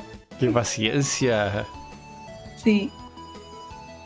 A mí me pasó en la época de Super Nintendo. ¿eh? Yo no conocía casi nada. Y como que no me atraía mucho los videojuegos porque era como, bueno, ya nunca tendré esto, no, nunca lo nunca va a ser para mí. Y como que lo- los terminé odiando un poco. Decía, Ay. Ay, ahí va el niño pesado que tiene una Super Nintendo y es feliz. Y su papá les compra Ay, todo. Sí, y pasa así eso. Cuando uno es niño pasa eso. Mm, es terrible. Pero bueno, ahora, ahora con la Wii. Y la Wii tuvo buenos juegos también, pero la mayoría party. Sí, pero fue excelente. Todo lo que tuvo. Yo no me cansaba de jugar. Siempre tenía algo. Mm. Siempre Pero, tenía y- algo y- para jugar. Y, y la joven Tsukiyomi también guardaba religiosamente su Wii en la caja. No, no, ahí ya no. Ahí Ay, ya estaba más relajada. No, ahí, ahí ya te faltaría un tornillo, así como, hay que guardar la Wii. No. Además, ya después con, con todo ese cablerío de desenchufar, enchufar, no, Sí. estaba siempre conectado a ella. ¿No? Y que la Wii tenía más cables porque tenía ese como el Eh, sensor de movimiento. transformadores, el, sensor, transformadores, todo. ¿no? Oh, no, qué horror. Y, pe- No, pero, esa era- y, y la Wii también era barata, o sea, eh, al lado de la 360, de la PS3. Sí. Era, era como Sí. la, la consola del pueblo. Nunca tuve consola en realidad de otra compañía que no fuera Nintendo. Mm. Sí, tuve prestada una Xbox 360, pero pero propia ninguna. He jugado sí en otras consolas, pero propia no, solo de Nintendo. O, o en PC, juegos de PC. Juegos de PC sí tuve una época bastante larga en mi vida en la que jugué juegos de PC en ese en ese intermedio en el, entre el, el Nikita y el, el Wii. Jugué mucho de PC. Porque ta, PC sí tenía y no consola. Mm. Bueno, y el Jugaba PC era como todo gratis. Claro, y además, por ejemplo, en esa época estaban los cibercafés y iba mi madre, yo le pedía algún juego, ella iba y me compraba el CD y ya está. Y era súper Mm. barato porque era todo, todo trucho. Entonces, y bueno, ahí en esa época tuve una época que jugué mucho a los Sims, al GTA 2. Ay, qué bueno al GTA recuerdo. 2, sí. GTA Los 2 no sé cuánto jugué, mucho, mucho, mucho. Y los Sims que tenían como infinitas expansiones. Sí, también. Sims mascotas, Sims a la universidad, Sims padres. Ah, era infinito. Y, el- y el Final Fantasy VII también lo jugué. En, en PC. Sí. También con CDs. Sacaba uno Hoy sí, que tenía como. ¿Cuántos CDs tenía ese juego? Para PC. cinco, creo. Creo que eran cinco. Uf. Sí, sí. Si te rayaba uno, te querías morir. Ay, qué horror. ¿Y, y estás emocionado ahora que viene el remake? Bueno, que viene en cuánto rato más, porque lo retrasaron, creo. Sí. eh, bueno, sí, la verdad que sí. En, abril. En abril viene. Viene en abril. Ah, no, pero se- no se retrasó nada entonces. No, no. Un, un mes. Falta poquito. Un mes más. Luego de haber esperado no sé cuántos años. Sí. Sí, la verdad que sí. ¿Pero tienes alguna pasión por los Final Fantasy o fue como la anécdota del Final Fantasy que jugaste? No. En realidad, el, el- el cariño lo tengo hacia Cloud. Pero por el Final Fantasy VII. Está. Me, Ah. me marcó, lo, lo disfruté mucho. Le dediqué muchísimas horas, muchísimas. Me pasaba haciendo nivel. Muchísimas horas le dediqué. Pero entonces, eh, ¿el cariño a Final Fantasy viene por Cloud, por el husbando? Eh, algo. No, el, el Final Fantasy lo, el- lo- lo jugué siendo niña y me encantó el juego y de ahí le, le agarré cariño a Cloud como personaje. Ay, no es que amo Final Fantasy por Cloud. No, qué fome respuesta. ¿Cómo es posible que Tsukiyomi no tenga husbando en los videojuegos? No, tengo sí. A ver. Eh, Link, obviamente. Cloud también. Cloud también, pero Cloud tiene el puesto número 2. El puesto número 2. Sí. Y bueno, Link, eh, el husbando Link ahora, hoy en día, es el de Breath of the Wild. Pero era el de. Link de sin camisa, sin camiseta ahí Sí, peleando con Sí, sí, palos y ramas. ahora es el de Breath of the Wild, pero mucho tiempo fue el de Twilight Princess. El de Twilight Princess. Porque a ese Link le rompieron el corazón. Sí, Eh, Tiene como un, un pequeño romance el Twilight Princess. sí ahí, ahí, como si. Ahí hay, hay cariño entre. Bueno, mejor no digamos nada. Hay gente que no lo ha jugado. Increíblemente, Ah. pero hay gente que todavía no lo ha jugado. Tienen que jugar. Tienen que jugarlo. No, no, no, no, no pueden esperar que no hayan spoilers después de cuántos años. ¿Ese juego cuándo salió? ¿Salió en 2005, 2006? Como para la Wii. Fue como en esa Es- época. Sí, para el este, 2006. Ujú, Para el, ahí, el final del GameCube y inicios del Wii. ujú. Ah, ok. Eh, entonces, Hasbando si tiene Tsukiyomi, Dios mío. ¿Y por qué no hacer un video como para igualar los videos de, de Mundo N? Porque está, ahí están los tops de mm, waifus 2019-2020. Sí. Debería haber un tops de Josbandos. A todo esto, ¿hay, Ay. hay, hay niñas que vean Mundo N? ¿O son una minoría así ya.? En realidad hay, Mighty, hay video de- del top de Hasbandos. ¿De verdad? Lo único que no lo narré yo ni lo elegí yo. Lo ¿Qué? eligió Poe. ¿Que Le- eligió Poe? Le hice ¿Poe hacer eligió los. Josbandos? ¿Qué está pasando aquí? Le hice elegir, este, le hice hacer un top 10 de Hasbandos y lo hizo. Los Josbandos de Poe. Imagino cuál será. Mario, Link. Son nombres peludos, todos. ¿Qué? ya, esa cosa no hay que verla. Es un video maldito, no lo vayan a ver. Es, es curse, curse. No da la casualidad de que muchos tienen el pelo largo. Eh, muchos de los que les gusta. Pe- Pero, pero por Final Fantasy, el remake, hay gente que está con la nostalgia así a full. Han sacado cortos, animaciones, hay un montón de covers de ese juego en YouTube. Sí. Hay gente que le marcó no solamente como el juego en sí, sino como que la vida le marcó ese juego porque tiene como una historia y un final que es como que a mucha gente le voló la cabeza. Sí, es muy bueno. ¿Fue tu caso también? ¿El, el final de Final Fantasy te dejó mal? Sí. Así como O sea, traumada. ¡No! No, no traumada, pero.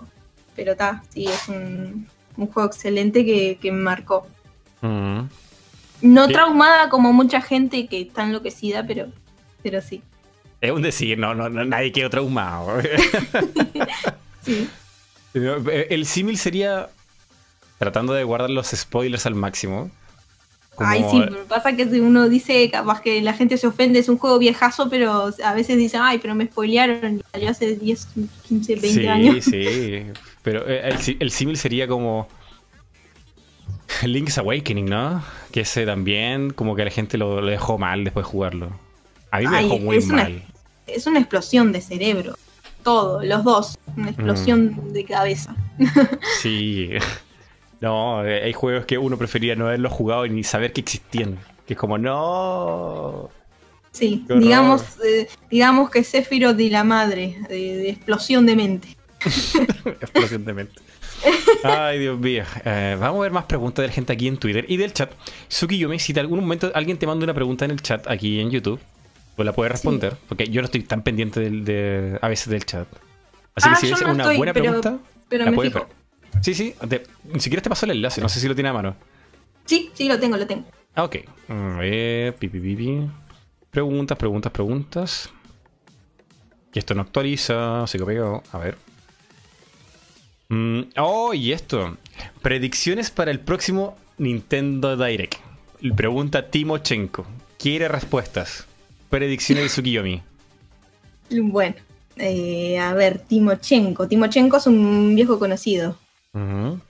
Bueno, eh, yo creo ahí, porque hay rumorcillos de un nuevo Paper Mario. Y creo que podría, podría ser que, que aparezca ahí en un Nintendo Direct próximo. Eh, mm, a ver, ¿qué más? No sé, me, me encantaría, aunque lo veo imposible, que, que hagan algo del Zelda. Mm. Que Bien. aparentemente también hay rumorcillos de que se va mm, a retrasar o que no. No retrasar porque en realidad nunca dijeron que iba a salir este año, pero como que no va a salir en 2020, pero estaría bueno un, un trailercillo así como para ambientar y ponerse en hype. Y un Mario en 3D o Mario 3D World también, el port. Mm. Mario 3D World. Un juegazo, ¿eh? Un juegazo ese. Pero es para jugarlo en multiplayer solo, es un desperdicio. Sí, es la verdad. Estoy totalmente de acuerdo. Solo es aburridísimo, pero de a 4, uy, pura risa. Sí, puede ser que, que, que se, que muestren ahí en un direct un- el port del Mario 3D World, ¿no? También me gustaría, ¿no? Pero yo esto ya es algo que me gustaría a mí, un nuevo Kirby. Me parece que ya va siendo hora. Ah, ah, ah, ah, aquí hay una pregunta que dice Mr. Gansito. Sí. ¿Por qué a Suki le gusta tanto Kirby, carita de gato? Bueno, me gusta Kirby porque es un personaje súper carismático, tierno. Eh, no sé, puede ser que eh, parte de mí se ve reflejada en ese personaje. ¿Cómo? ¿Cómo te ves ahí? no sé, porque, no sé, como que es este, así, todo tierno y mucha gente me dice así como que yo soy súper tierna y, Oh. y mi voz así, no sé. Y ¿Po- como que ¿Podemos escuchar bueno pollo? ¿Podemos escuchar un pollo de, de Tsukiyomi? Un pollo. no sé. O no sé qué dice Kirby, o cualquier cosa que diga Kirby. Es el, el- el poder de, de- de Terry Burger que dice como... ¿Qué hago, güey? Ese es el característico. Sí, sí, el de Smash. Sí, buenísimo. Bueno, ahí, ahí, ahí lo tienen. Es, real, es canon. Tsukiyomi lo, lo hizo. No, Kirby es genial. Es genial, es genial Kirby. Sí, Eh, sobre todo porque eh, es uno de los primeros personajes que se le adelantó a, a incluso a Link, a Mario y a un montón más en tener expresiones. Eh, a Mario uno como que eh, se imagina cómo es su cara y a ver qué ex- expresión tiene, pero no... Imposible verlo ahí los píxeles, solamente los manuales. sí. Pero Kirby en el juego, él eh, se asusta, llora, se enoja. Tiene hartas caritas y es como divertido verlo. Es, es sí. Es súper. Mm. Y la, y la animación de, de la cara en el. En el juego. Ay, no me sale ahora el nombre del último juego. El Star Allies. Que Ajá. tenés en un momento que va subiendo como el enojo de Kirby. Y en un momento queda como súper, súper enojado. Es re gracioso. Parece el diabólico. El, el Kirby diabólico. Sí. A ver. um, ¿y, ¿Cuál sería tu juego favorito de Kirby? ¿Hay uno, uno o alguno especial? Yo me quedo con el de NES. Que creo que nadie ha podido superar ese juego. En música y todo. Mi juego favorito de Kirby, así, sinceramente, es Epic Yarn. Es verdad. Es, ah, pero ese no que tiene doblaje en argentino. O no sé si es uru- uruguayo. El, el- el Epic Yarn. Ese tiene doblaje en español. No puede ser, no, no. ¿O estoy equivocado? No es Epic Jam. Alguien, alguien que me corrija en el chat.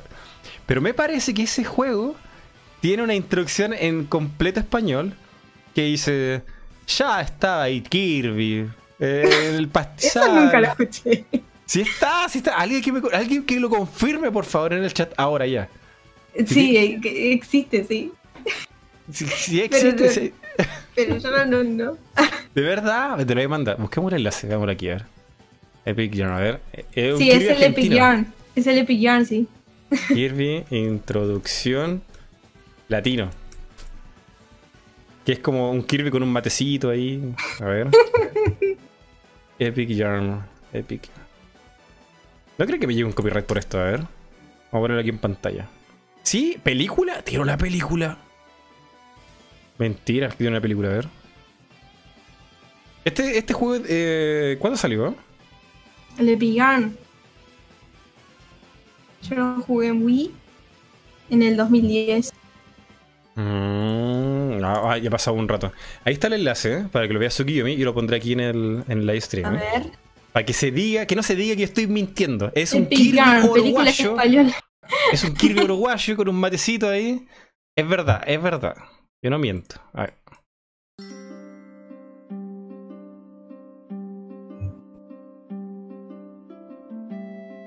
¿Qué? Bienvenido a. Dreamland, un lugar ideal. Al menos para quienes les gusta la paz y la tranquilidad. Aunque últimamente se han oído rumores acerca de un hechicero. Hechicero. Transforma a la gente en estambre. En Sí, estambre. en estambre. Un día como cualquier Kirby. otro, Kirby daba un paseo cuando vio a su alimento favorito encima de un arbusto. ¡Qué delicia! ¡Qué delicia! Pero cuando Kirby trató de comérselo, Sí, sí, sí. Ahí vi. apareció un hechicero. No, no, nunca había visto esto. Pero, pero ¡Ey! ¿cómo? ¿Qué te pasa? ¡Detente! Sí, es muy bueno. Pero Lo tuvieron Tsukiyomi- en cuenta. Pero no lo conocía y es tu personaje favorito. Qué feo, qué feo. Se lo voy a contar a Kirby cuando lo vea. ¿eh? Sí, soy un hereje. No, y, y- pero, pero no es la primera vez que tienen en cuenta nuestro, nuestro paisito, porque eh, también el, el comercial de Mario Odyssey fue filmado aquí, en Montevideo, en la capital. Sí, sí, sí. Yo, yo no le creía, pues. Tuvimos esa discusión en. Creo que estuvimos los tres ahí eh, cuando estábamos jugando Splatoon. Que Sí, sí, yo no le creía, yo, no- lo yo no le creía. Lo discutimos, sí, pero es real. Fue, fue filmado aquí, en Montevideo. Ah, buenísimo. Sí, sí, es un país chico y somos poquitos, pero, pero nos toman en cuenta para algunas cosas. Y, y- y aquí, para eh, los que no entiendan mucho de acento, ¿este acento de dónde es? ¿Es argentino, uruguayo? ¿De dónde viene? No, es río platense, en realidad. Eh, porque, eh, o sea, lo hablamos las, las personas que vivimos ahí en alrededor del río de la Plata.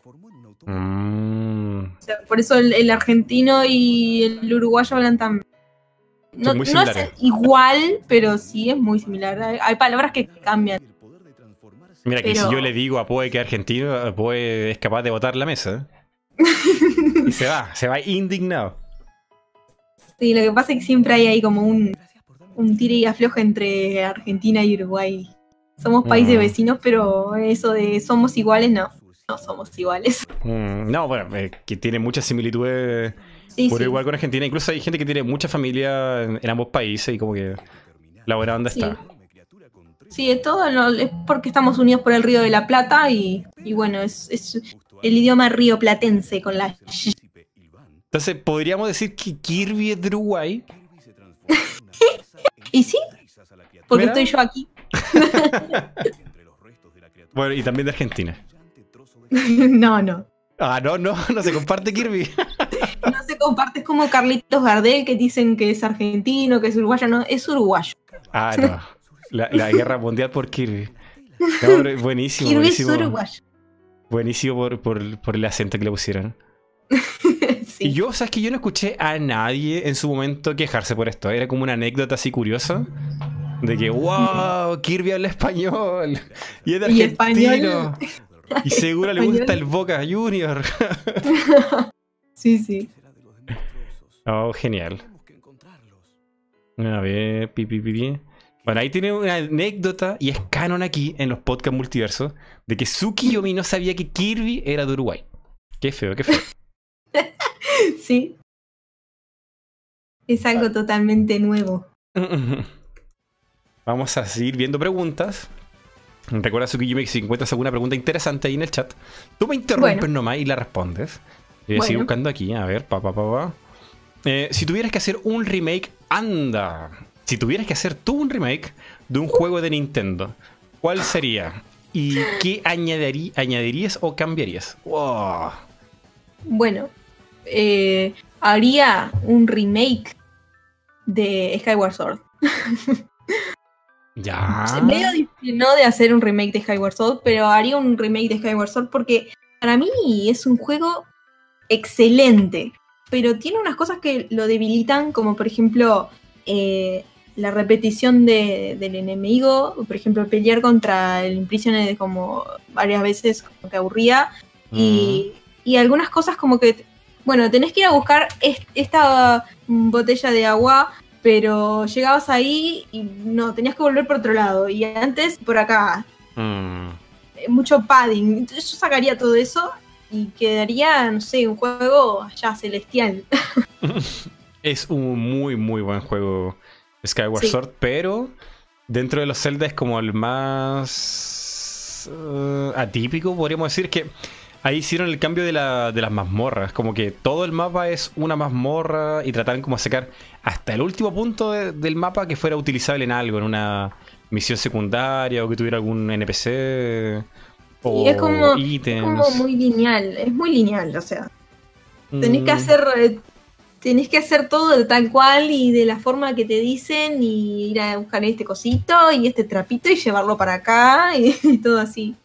Sí, Y sí, igual eh, la, la historia es, es de las mejores, no sé si la mejor de toda la saga Zelda. Mm. Sí, sí, e- esa historia es. Yo creo que la que más me ha roto el corazón con Zelda. Sí. Porque es súper cruel. es Sí, muy cruel. es, es, es cruel. Eh, yo, eh, bueno, el- los celdas, he llorado con celdas y sí, te deja, te rompe el alma. A ver, ¿cómo es que has llorado con Zelda? ¿Con qué Zelda lloraste? Lloré con Twilight Princess. Uno. Lloré con, con este también. Skyward Sword. Sí, lloré, sí. Cuando se va Fai, lloré. Me dio mucha tristeza. Es muy Porque es triste. como y la una música que te despedida por ponen. siempre. Y, y sí. Y bueno, cuando se despiden de Midna. Eh, ay, Hay, no sé hay un patrón ahí. Empiezo a ver un patrón. con las despedidas y los ayudantes, sí. Y em, el, el, el Ganondorf del Twilight Princess fue el Ganondorf que. Ay, lo odié, pero lo aborrecí. Sentía ira. Y lo que hace al final, el- lo que hace al final con, con Midna es como para matarlo, literalmente. Ay, no, no, sí, lo, lo odié, pero demasiado, con toda mi alma. Y, y con Navi no, o ese fue como, ay, por fin se fue. No, Navi, yo quiero a Navi. También, sí. O sea, eh, me dio tristeza, pero no esa, esa tristeza tremenda, porque Navi eh, no interactúas de la forma con la que interactúas con esos otros personajes. Mm. ¿Entendés? Por eso es que, si bien le tengo cariño, es distinto. Es distinta la interacción con Navi. Sí, es pesada y todo, pero bueno. Mm, sí, no, eh, yo te entiendo. Eh, A mí me rompió el alma esa escena donde Navi se va volando por la ventana Sí. en el Templo del Tiempo y es como, no, y la música y todo es como, oh, ahí, ahí- me ganó la pena. Sí, es que da pena, sí. No, no, no derramé lágrimas, pero sí. Yo tenía el control así, pero apretado hacia el máximo. Así, no. sí. Buen- buenos recuerdos. Eh, mm, entonces, hacer es un remake de Skyward Sword porque encuentras que es muy lineal. Bueno, sí, tiene, tiene, tiene problemilla ese juego. Eh, si hubiera tenido más mundo, más mundo para explorar, porque esa parte de la zona de vuelo, que es como Skyward, eh, eh, digo, como Wind Waker, que es como Sí. mucho mar, pero no hay nada en el fondo. Sí. Es como. mm, ya, no hay, no hay exploración realmente. No, pero igual es- es un muy buen juego, ¿no? Excelente. Mm. Y bueno, Breath of the Wild también me, me, me hizo largar alguna que otra lágrima. Mm. Vamos a ver más preguntillas aquí. A ver, preguntas para Tsukiyomi. La gente ahí en el chat también la puede mandar. Estoy aquí viendo en Twitter. Eh, Mm. Bueno, de Crazy Shy pregunta cuál fue mi primer juego de Kirby. Chan. Y bueno, y fue el Adventure para NES. Eh, ese, ese el mejor Kirby según yo. El mejor, mejor. Sí, es muy bueno. Yo no Es sé qué le pasa a Kirby, pero como pero- que se ha estancado. Sí, sí es, es muy difícil ese, pero es, es muy bueno. Y la música, y la música. Dios de ese Kirby. Sí. O sea, cada vez son más fáciles los juegos, ¿no? Muchos. No todos, pero sí. Y Kirby sí se ha, se ha vuelto cada vez más fácil con el tiempo. Mira, que hay gente que no sé de dónde sacó la idea, pero preguntan: Suki, ¿ya no estás en Mundo N? Ya no está. Se vino aquí a Mighty Renger. Es oficial. Ahora estoy con Mighty Rengar en, en su canal. Sí, no, pero- yo sigo Mundo N. no, no sé qué pensar de eso, weón. Nunca se, nunca se va a ir a Suki. eh. Y le siguen preguntando, ¿qué pasa? ¿Por qué, por qué tanta duda? Est- Pero si entraron yo en sigo pánico. ahí. Yo sigo ahí en Mundo N y eh, incluso tengo un video de, de ayer. Ayer salió un video mío. De despedida. ¡No! no despedida. A ver, eh, más Un preguntas. top de calabozo. Oh, y esta pregunta es buenísima. Em, ¿Quién es más cascarrabia? ¿Rockin o Poe? Ay, Pero eso es una pregunta que la gente ya sabe. Eh, La pregunta por preguntar. Ya sabe la gente quién es más cascarrabia. Poe. ¿Quién- ¿Poe más cascarrabia? Sí. Yo pensaba que era Rockin. Rockin tiene sus cosas, ¿no? Mm, Pero Poe es más cascarrabia. Más cascarrabias, Dios, Dios. Eh, ¿Y, y Es muy más, responsable. muy tiene más- responsable. más paciencia? Poe. A ver, es cascarrabia pero tiene paciencia. ¿Cómo es la cuestión? Sí, porque mm, Poe es muy responsable. Es como que se pone el canal al hombro y cincha. cincha Oh. con nosotros. Entonces, sí. Por eso es bastante cascarrabia, pero bueno, muchas veces tiene razón. Mm, vale. Y, y, y- pero y, y Rockin, Rockin es ¿Qué es lo que es Rockin? Es como. mm, Y yo siento que Rockin es muy, muy fan. ¿Cómo? Que Rockin es, es muy fan. Y como que cuesta llevar una discusión en otro sentido con él. Eh, Rocking, Rocking, sí, él, él sabe mucho, mucho, mucho, mucho. Y de tanto que sabe a veces de algunas cosas, es como que se lo perdés, se pierde ahí en su mente. Lo perdés. Entonces- ¿Qué? Hay que guiarlo, hay que guiarlo. Agarrarlo con una cuerdita y ir llevándolo. Y, bueno, yo lo único que estoy pensando en este momento es con el asunto de Metroid. Dios mío, Rockin, hemos tenido tantos podcasts de Metroid, pero sacamos un, lo mencionamos así, pero al un poquito nomás, un poquito. Lo de Sí. Metroid, em, ¿cómo se llama este juego? El de Wii. El Other M, el que el odia, M, sí. sí, Lo odia, sí. pero con toda su alma, pero sí, ya lo- cada vez que puede lo dice. Sí, y ahí, y ahí pasa lo que dices tú, como que. Ay no, hemos abierto la caja de Pandora. Sí, chao, lo perdimos. Así, así tal cual. No, pero muy buen anda Rockin. Y, Sí. y, y Rockin lo sabe. Mucho Sí, cariño a sí, Rockin. obvio. Obvio que sí. A ver, preguntas, gente aquí en el chat. Quiero preguntas, ahora ya.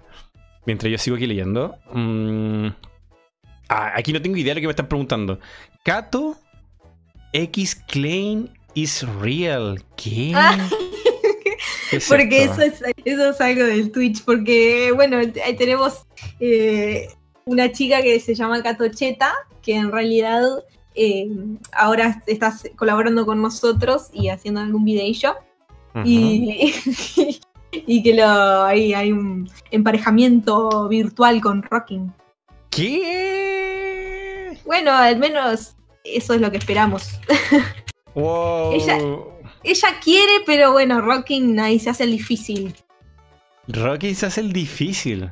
Se hace difícil, sí, se pierde pensando en Oderem y todo. Pero ¿cómo? se queda pensando en Oderem, Rocking y dice, no, no, no, no entiende. no entiende que hay alguien que quiere acercarse a él. Ah, pero Rocky. Hay que, hay que darle un, un, ahí un empujoncito.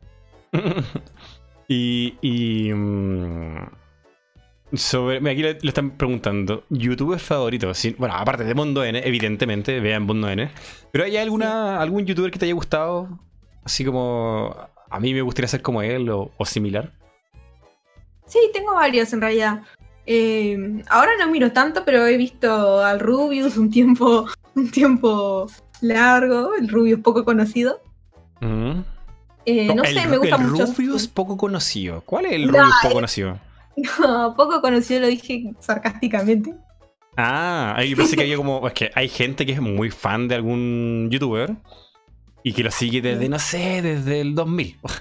Y es como. No, no. eh, eh, cuando, no sé. eh, eh, una persona muy distinta a la que se conoce hoy.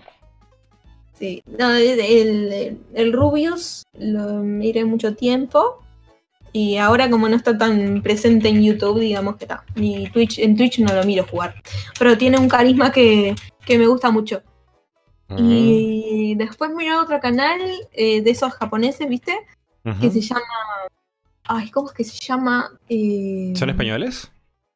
Sí, ¿Nicolita? Japón con jamón hacen y. Japón con jamón es una de sus series y la otra es. eh, Japón sin corte. Ese es Nicollita, ¿no? Sí, Nekoyita Blog, ahí está. Ujú. Es- Yo hace Ese mismo es. mucho que no los veo, pero son muy simpáticos. son muy simpáticos y la edición que hace Ernesto, porque Ernesto es el que se llama, es impresionante. Las filmaciones que hace me encantan.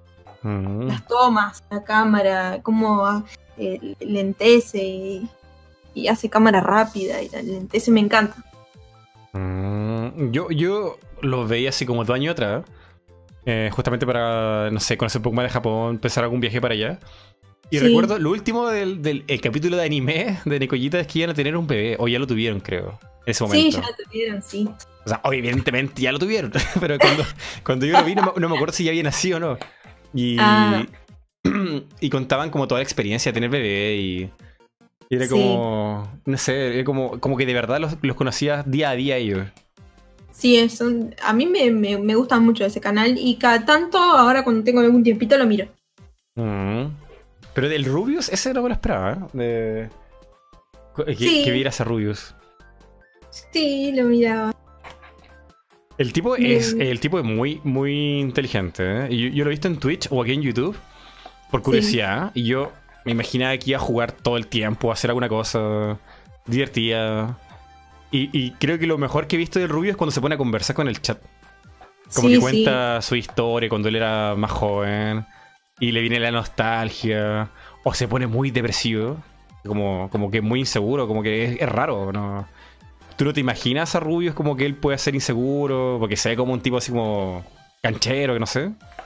Claro, porque Y- uno, uno ve eso, es como que es como una pantalla, ¿no? Que, la gente se pone en, YouTube, pero detrás de eso es persona y, y sufre a veces por tantas, tantos seguidores, tanto trabajo y sí.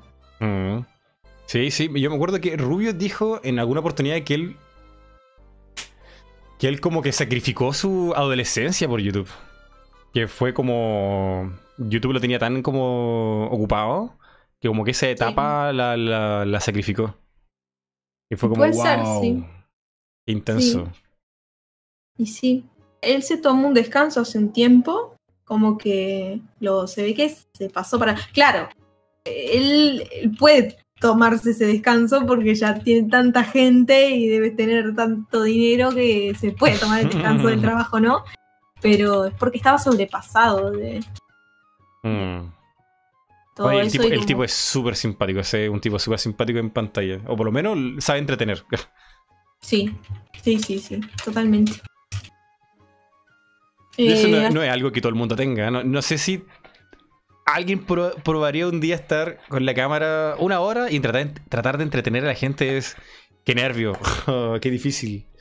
Sí, por eso es que yo no, por ahora no me animo a aparecer en cámara, porque primero soy súper ver- vergonzosa y segundo que, no sé, no- como que siento que no, no, no atraería así como... Mentira. Puras puras falacias. Puras falacias. Vimos aquí a Tsukiyomi bailando en el medio del escenario en Ubisoft, en el E3, rodeada de gente, en pantalla gigante, y me dice que es vergonzosa, loco.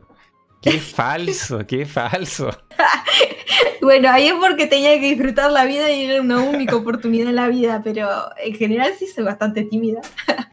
No, no, no, no, no, no. no. Olvídalo, me quedo con trauma de por vida.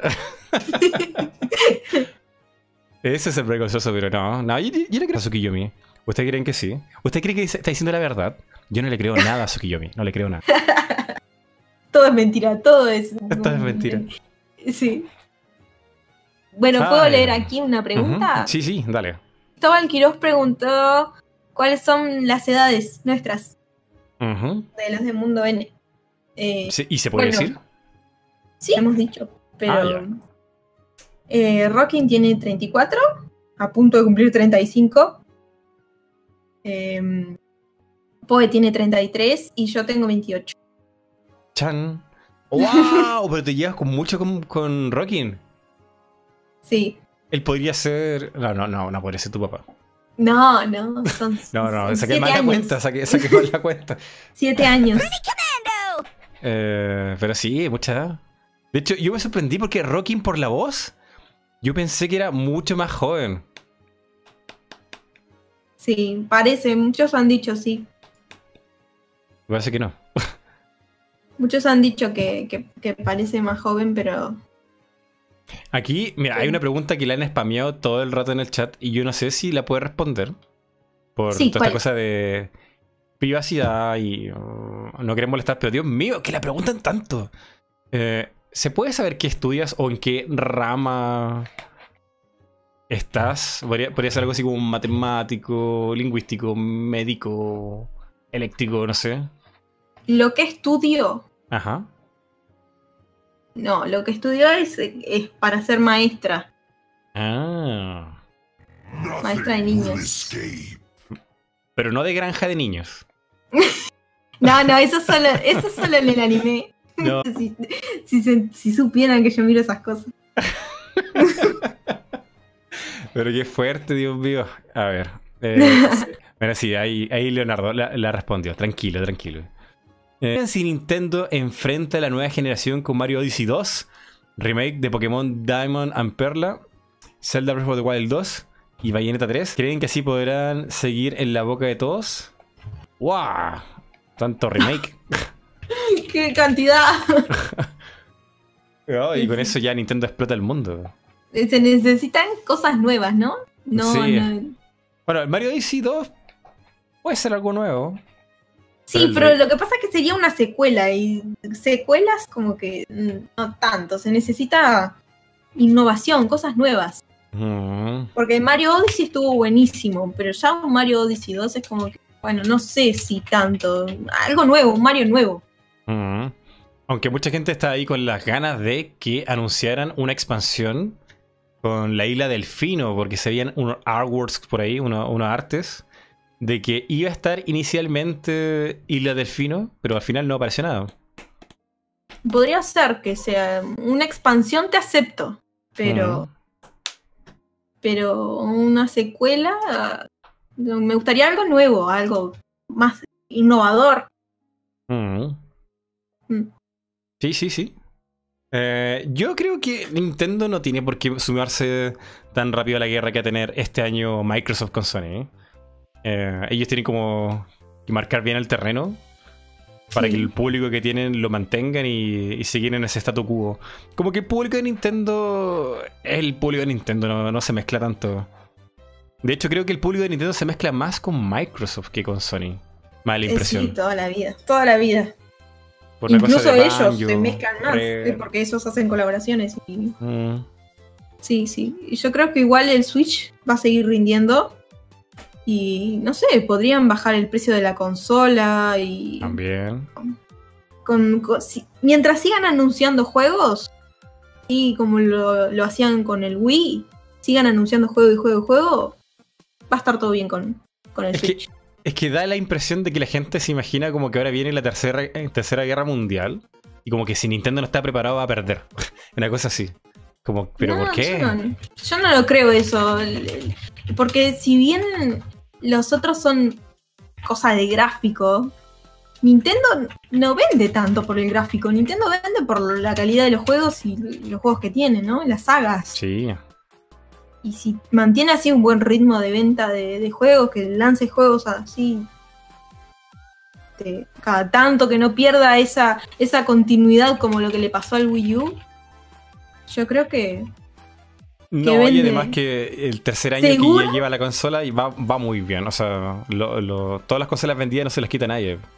No, claro, y yo estoy segura que hacia millones de consolas puede vender. Sí, yo creo también. Pero no, no sé en qué momento, eso es lo que como que más se discute. ¿En qué momento la Switch llegará a los 100 mil, o sea, a los 100 millones? Y, y de aquí a unos tres años puede ser. Creo que el único riesgo que podría Nintendo sería que salga, y que lo dudo porque sería tan extraño, una portátil PS5 o una portátil Xbox no sé cuánto. Yo creo que no le haría, no le haría competencia igual. Mm. O sea, al menos en la idea de portátil, porque los juegos son otra cosa.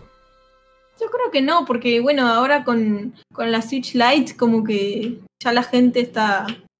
La gente que quiere portátil, el que no tiene 3DS, que si bien el 3DS ya está totalmente liquidado, eh, se consigue una Switch Lite y tienen ahí una consola portátil. Mm. Agustín Gómez pregunta, ¿cuál crees que es la sorpresa de Nintendo para este año? Y hablando de eso, Tsukiyomi, ¿te gusta Animal Sí. Crossing?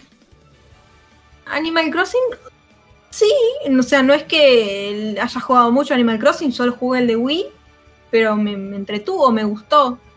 No la tengo, uh, una de mis sagas super, pero, pero sí me gustó. Animal me gusta, digamos.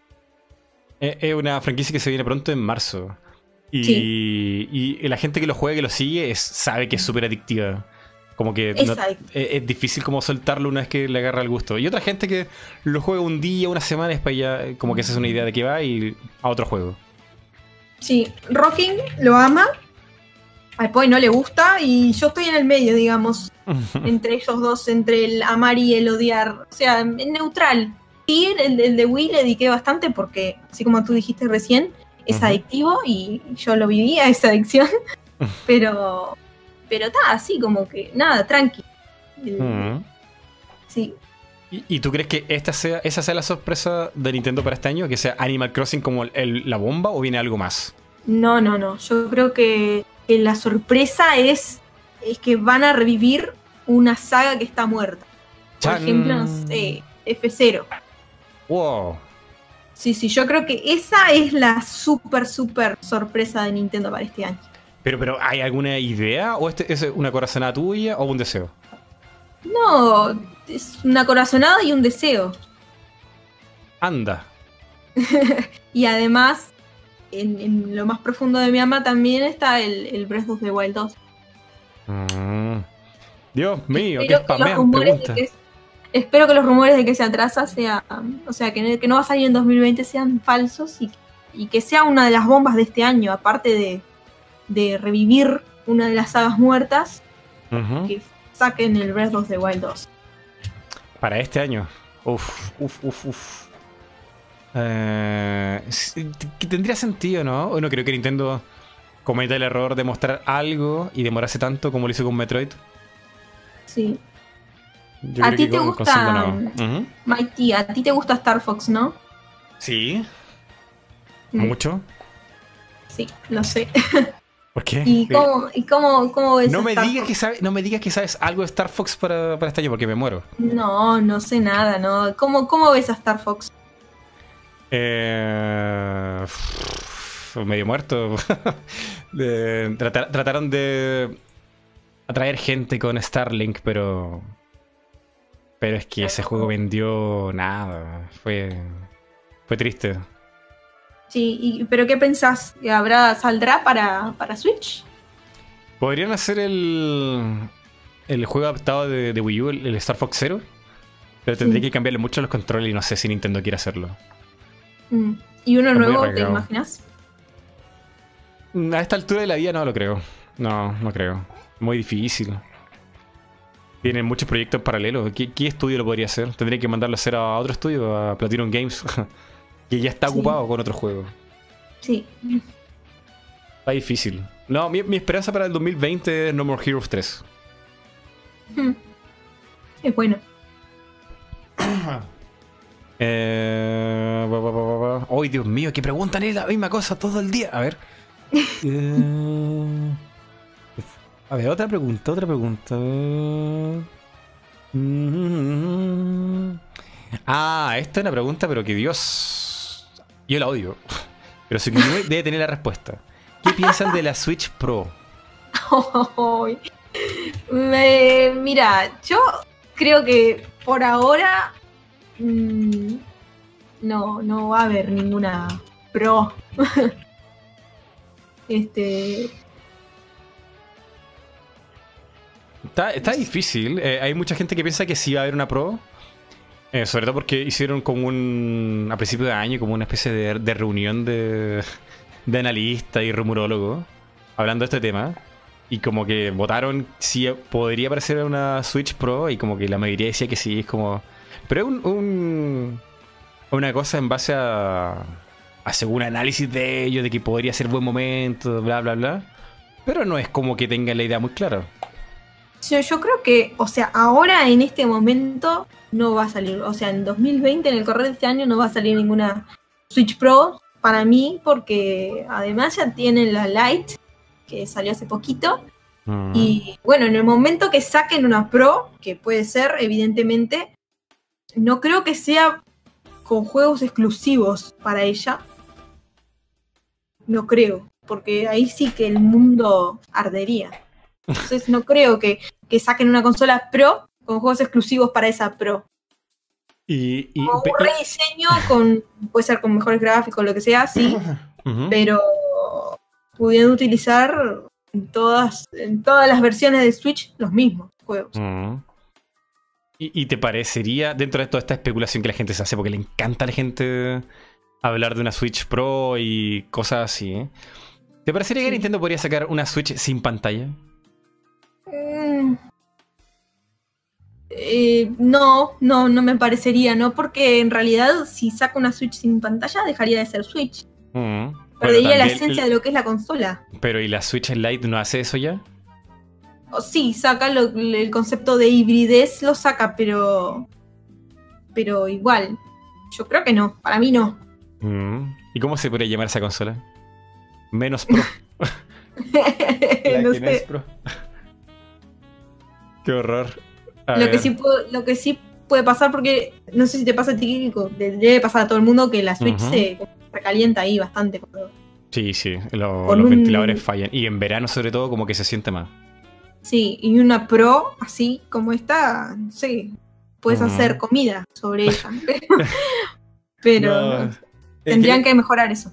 que la gente se imagina una Pro porque se imaginan como un, un apocalipsis este año por la PS5 y la Xbox, no sé cuánto. Como que No, no, siente como que Nintendo tiene que hacer algo, tiene que detenerlo.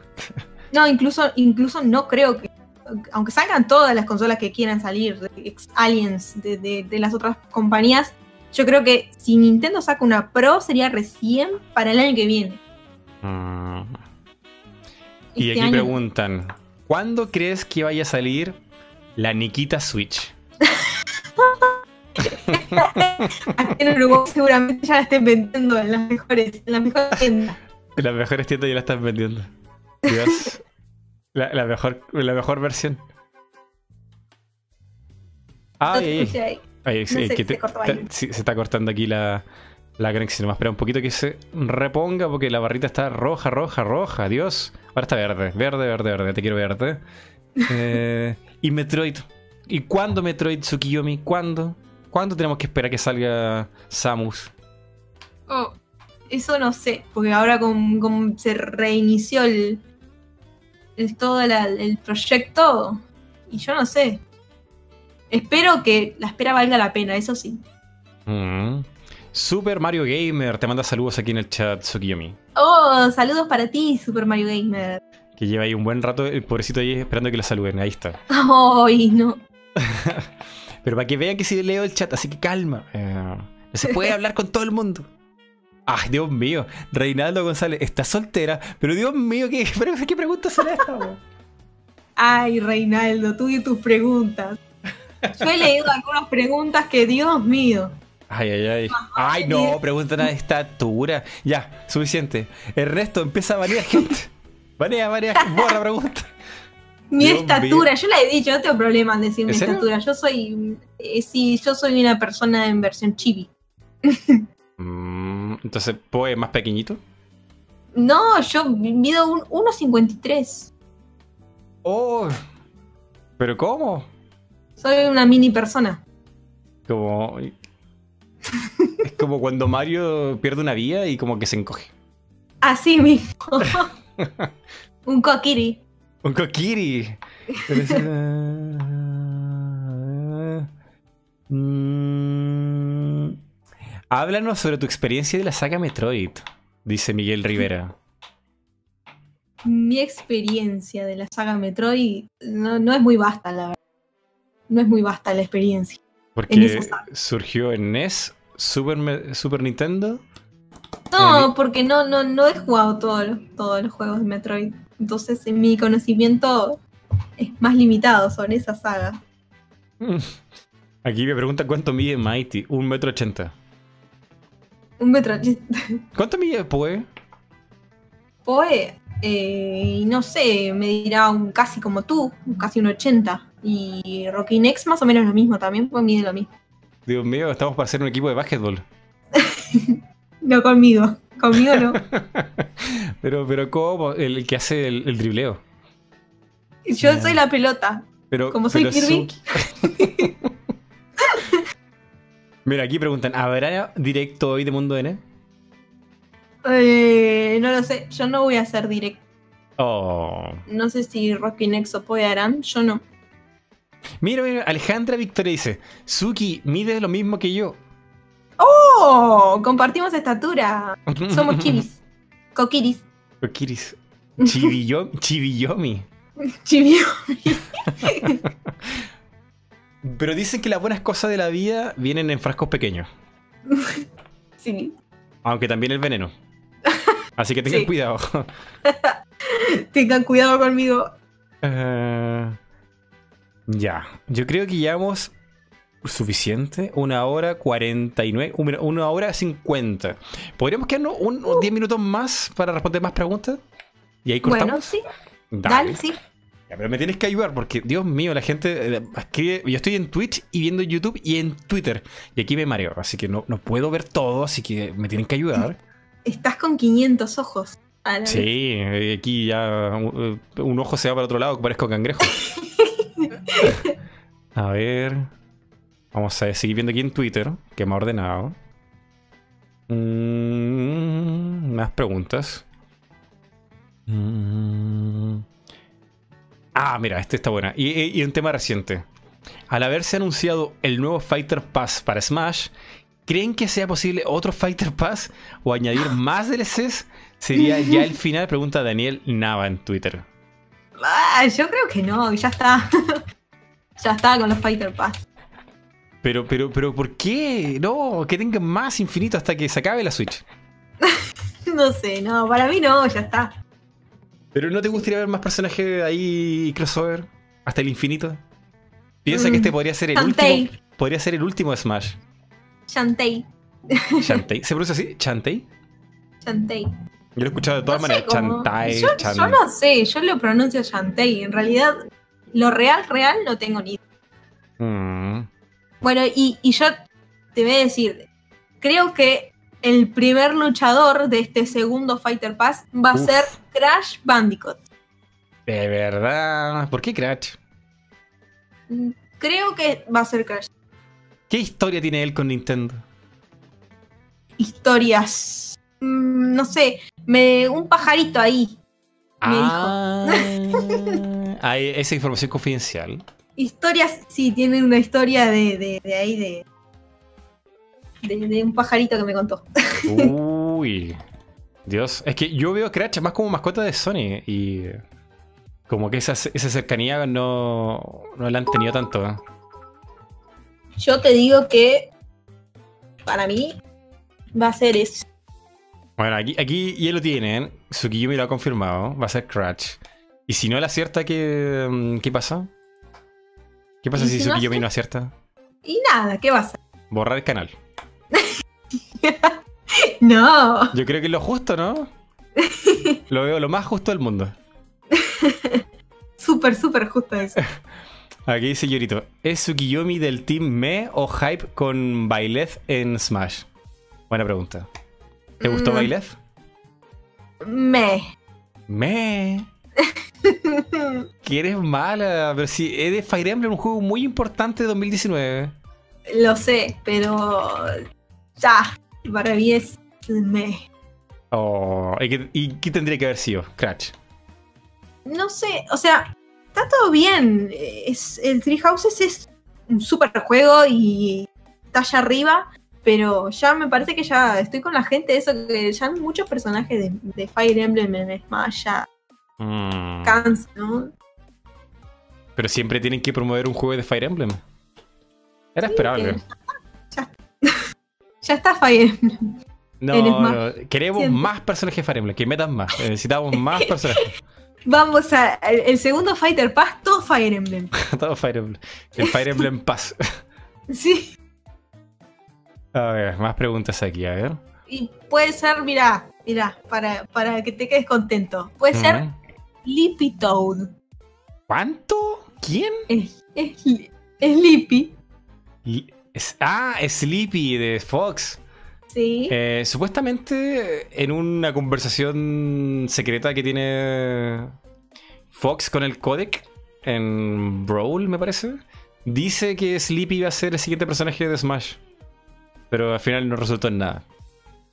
Pero todo puede ser. ¿Y qué, movimiento tendría Sleepy? No sé. no sé. A oler mal. Atacar con, con su. ¿Cómo se llama esta nave? Los drones. Atacar con drones. Mm, puede ser. A ver. hay más preguntas por aquí. Unas preguntas por acá. A ver. Dios mío, que se mueve rápido el chat. No veo nada, weón. Abro el- chat de YouTube y se me cae así una. una como una cascada de mensajes. Ahí paro, a ver. Mm, ¿Qué opinas de la saga de Kingdom Hearts? Fua, Nunca jugué ninguno. Entonces, bueno, En- confirmado. opinión- a mi Tsukiyomi no le nula. gusta. Es el peor juego jamás hecho según Tsukiyomi. ¡No! Eso Lo lo, dijo aquí, yo. lo dijo aquí, ustedes lo escucharon. Simplemente eh, nunca lo jugué. Tsukiyomi o Mighty Rengar para Smash. Evidentemente Tsukiyomi. ¿Te imaginas? Sí, yo, ¿qué voy a hacer? Voy a absorber gente. voy a hacer eh, la gran Kirby. La gran Kirby. Un Kirby con una rosita en la cabeza. Um, bueno, preguntas, preguntas. ¿Dónde están las preguntas? Aquí en el chat o en Twitter la pueden mandar. A A ver. ah. pregúntale cómo es entrar al mundo del videojuego siendo. ¡Oh, qué buena pregunta, Satoru! ¡Qué buena pregunta! ¿Cómo es entrar al mundo del videojuego siendo chica? Si es más difícil como público objetivo de las empresas, como youtuber, con los compañeros del medio? Es una muy, una muy buena pregunta que tenía yo guardada. Que se me olvidó. Gracias, Sato. Eh, sí, eh, ¿cómo es ser videojuego siendo eh, del sexo femenino, Tsukiyomi? ¿Te has sentido discriminada? ¿Es difícil? ¿Te, te has sentido rara? Porque sí, hay gente que, que el día de hoy como que ve los videojuegos aún raro. ¿Cómo ha sido Mira. eso? La verdad es que juego desde que soy chica. Nunca lo, lo vi como nada extraño. El, el ser chica y jugar. Recién ahora siendo, siendo más grande, como que veo y exploro más, es como que es un mundo más de hombres, ¿no? Pero como que nunca le di importancia. Y al principio, eh, cuando arranqué en Mundo N o en Sector N, los comentarios eran, vuelve a la cocina. Y Oh. nunca, me, nunca me afectaron, nunca les di importancia. Espera, espera, espera. ¿Quién te dijo esa barbaridad? Y no sé, mucha gente en los comentarios de los videos decía, vuelve a la cocina. Ah, cuervo". ge- gente de, de los comentarios. Sí, suscriptores. O no suscriptores, pero gente que comentaba los videos. Qué feo, qué Y feo. cada tanto hay alguno de esos, ¿eh? Vuelve a la Qué cocina o, o cosas así. Pero... mm, Está para Yo no lo- matarlos. No, no, yo no les doy, nunca les di importancia, la verdad. Eh, lo vivo de forma natural, qué sé yo. No, no. Si bien es, es un mundo de hombres así y a las mujeres como que no nos toman tanto en cuenta y como que se piensan que por ser mujeres podemos no saber tanto de, de videojuegos porque es un tema, una temática de hombres. Pero no, nada que ver, nada que ver. Este, uno está aquí y, y puede saber lo mismo que cualquier otro. Mm. Y Eh. no, no, no me identifico con ninguna youtuber porque no he visto. No, no miro youtubers así femeninas ni nada, solo esos que nombré Y por eso no tengo referencias femeninas en, en el mundo de los videojuegos. Así como eh, seguir a alguien, no. Yo soy yo nomás y soy lo más natural posible. Y ta. Y Pero, pero sí, ¿y, y- y- y te ha faltado representación o eso da igual? no, como que. Y más, igualmente, si bien es un mundo de hombres, yo veo que cada vez hay más mujeres. Incluso en los comentarios de nuestros videos, cada vez hay más mujeres. Y me Ah. encanta, realmente. Yo no soy feminista ni nada, pero, pero me gusta porque es como que, no sé, van teniendo más voz las mujeres. Ah. y si se pueden sentir identificadas con que uno esté en, est- en esto y pueda darle una voz, yo halagada y feliz. Pero Ujú. no sé, yo no siento, hacia mí no he sentido esa discriminación, al menos por parte de, de otra gente así, no, no tanta, no, no, no. Porque para ponerlo en contexto para la gente que no está escuchando, eh, Sí. hay todo un movimiento feminista sobre los videojuegos, sobre los cómics, sobre las películas, sobre todo, que es como más o menos el mismo mensaje, como, como que a las mujeres les falta representatividad o que las mujeres en los videojuegos están como como que la idea de mujer está como desfigurada o como una cosa como sexista o, o no sé qué otro rollo hay por ahí. Y, y yo no sé si lo por ser hombre lo- no lo veo. Quizás las mujeres sí lo vean así, pero no, no sé, no. Habría que preguntar. Eh, si tú sientes sé. como que, que, que- como que hay una cosa- un rollo sexista ahí en los videojuegos. No, sí que hay más cantidad de hombres, porque no sé, se da eso de que los hombres jugarán más, pero cada día más mujeres se suman a, a esto de los videojuegos y a jugar. Pero, pero ta, en general siempre fue más cosa de, de, del- de los hombres o, o del varón, más el niño, que no sé, la madre le compraba la consola. Entonces, si arrancan desde niños, hoy esos niños que son hombres, este, son mayoría, y ta, y son mayoría. Sí, puede ser que no estemos representadas en las mujeres, pero a mí no me afecta. Ay no, Tsukiyumi se está transformando en un robot. decir, el movimiento feminista está en todo, pero hay cosas que son extremas y que no, no, no sé, no, no me siento identificada con esa gente. Mm, sí, no, hay, hay una, hay un- una idea súper radical ahí que no sé, creo que es un poco exagerada. O que puede, puede ser, no sé, que no, que no creo que no creo que sea aplicable para todo. No Eh, sé. ¿Cómo? No sé, se cortó ahí un poquito. que hay una idea como que un poco radical sobre algunos videojuegos, ¿no? Sí, sobre la o sea, representatividad. ¿Vos decís de personajes mujeres que en los videojuegos? Por ejemplo, yo, yo tuve de niño una amiga, una vecina, que le encantaba Mortal Kombat. Y a ella le encantaba pelear conmigo y ella era Kitana. Imagínate, o sea, ya, ya, ya, ya, ya. Y me hacía fatalis Sí. y todo. Sí. Era como. No sé. O sea, sí, o sea, sí puede ser que la realidad en los videojuegos no está representada porque las mujeres no estamos todo el día desnudas o en bombacha, en bombacha, ¿no? o sea, la realidad no está tan representada. Eh, pero Ah, bueno, y- pero, pero, pero y cuando Link está ahí al torso descubierto todo el día, nadie dice nada. Lo que pasa O que. no, o no.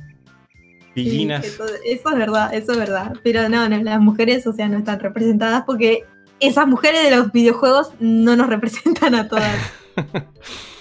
Y Eh, aparte, eh, aparte es así, es tal cual. Es, te equipas una super armadura en un RPG y el hombre queda con terrible armamento y la mujer queda en tanga. Pero eh, eh, eh, la estética de esa época. Claro, queda, queda prácticamente, pero no sé, desnuda. Y, y le pusiste una super armadura. Y el hombre queda súper potente y la mujer no. Lo que pasa es que el hombre prefiere la defensa y la mujer la prefiere la agilidad. Tiene, todo el sentido del mundo. Ahí está el justificativo, era por eso. no sé, no. lo, que, lo que se me acaba de ocurrir. Pero por ejemplo, eh, Kirby es un personaje que le gusta a todo el mundo. Entonces, yo no sé si un personaje femenino masculino Kirby. eh. Yo creo que es un personaje que apela a todo el mundo. Sí, ese es, es unisex. Unisex. Es De hecho, Kirby. de hecho, no, tengo, no, no estoy seguro si Kirby es un niño o niña. Nunca, lo- nunca No, no tiene, no tiene definido. Este Miyamoto incluso lo dijo. ¿En serio?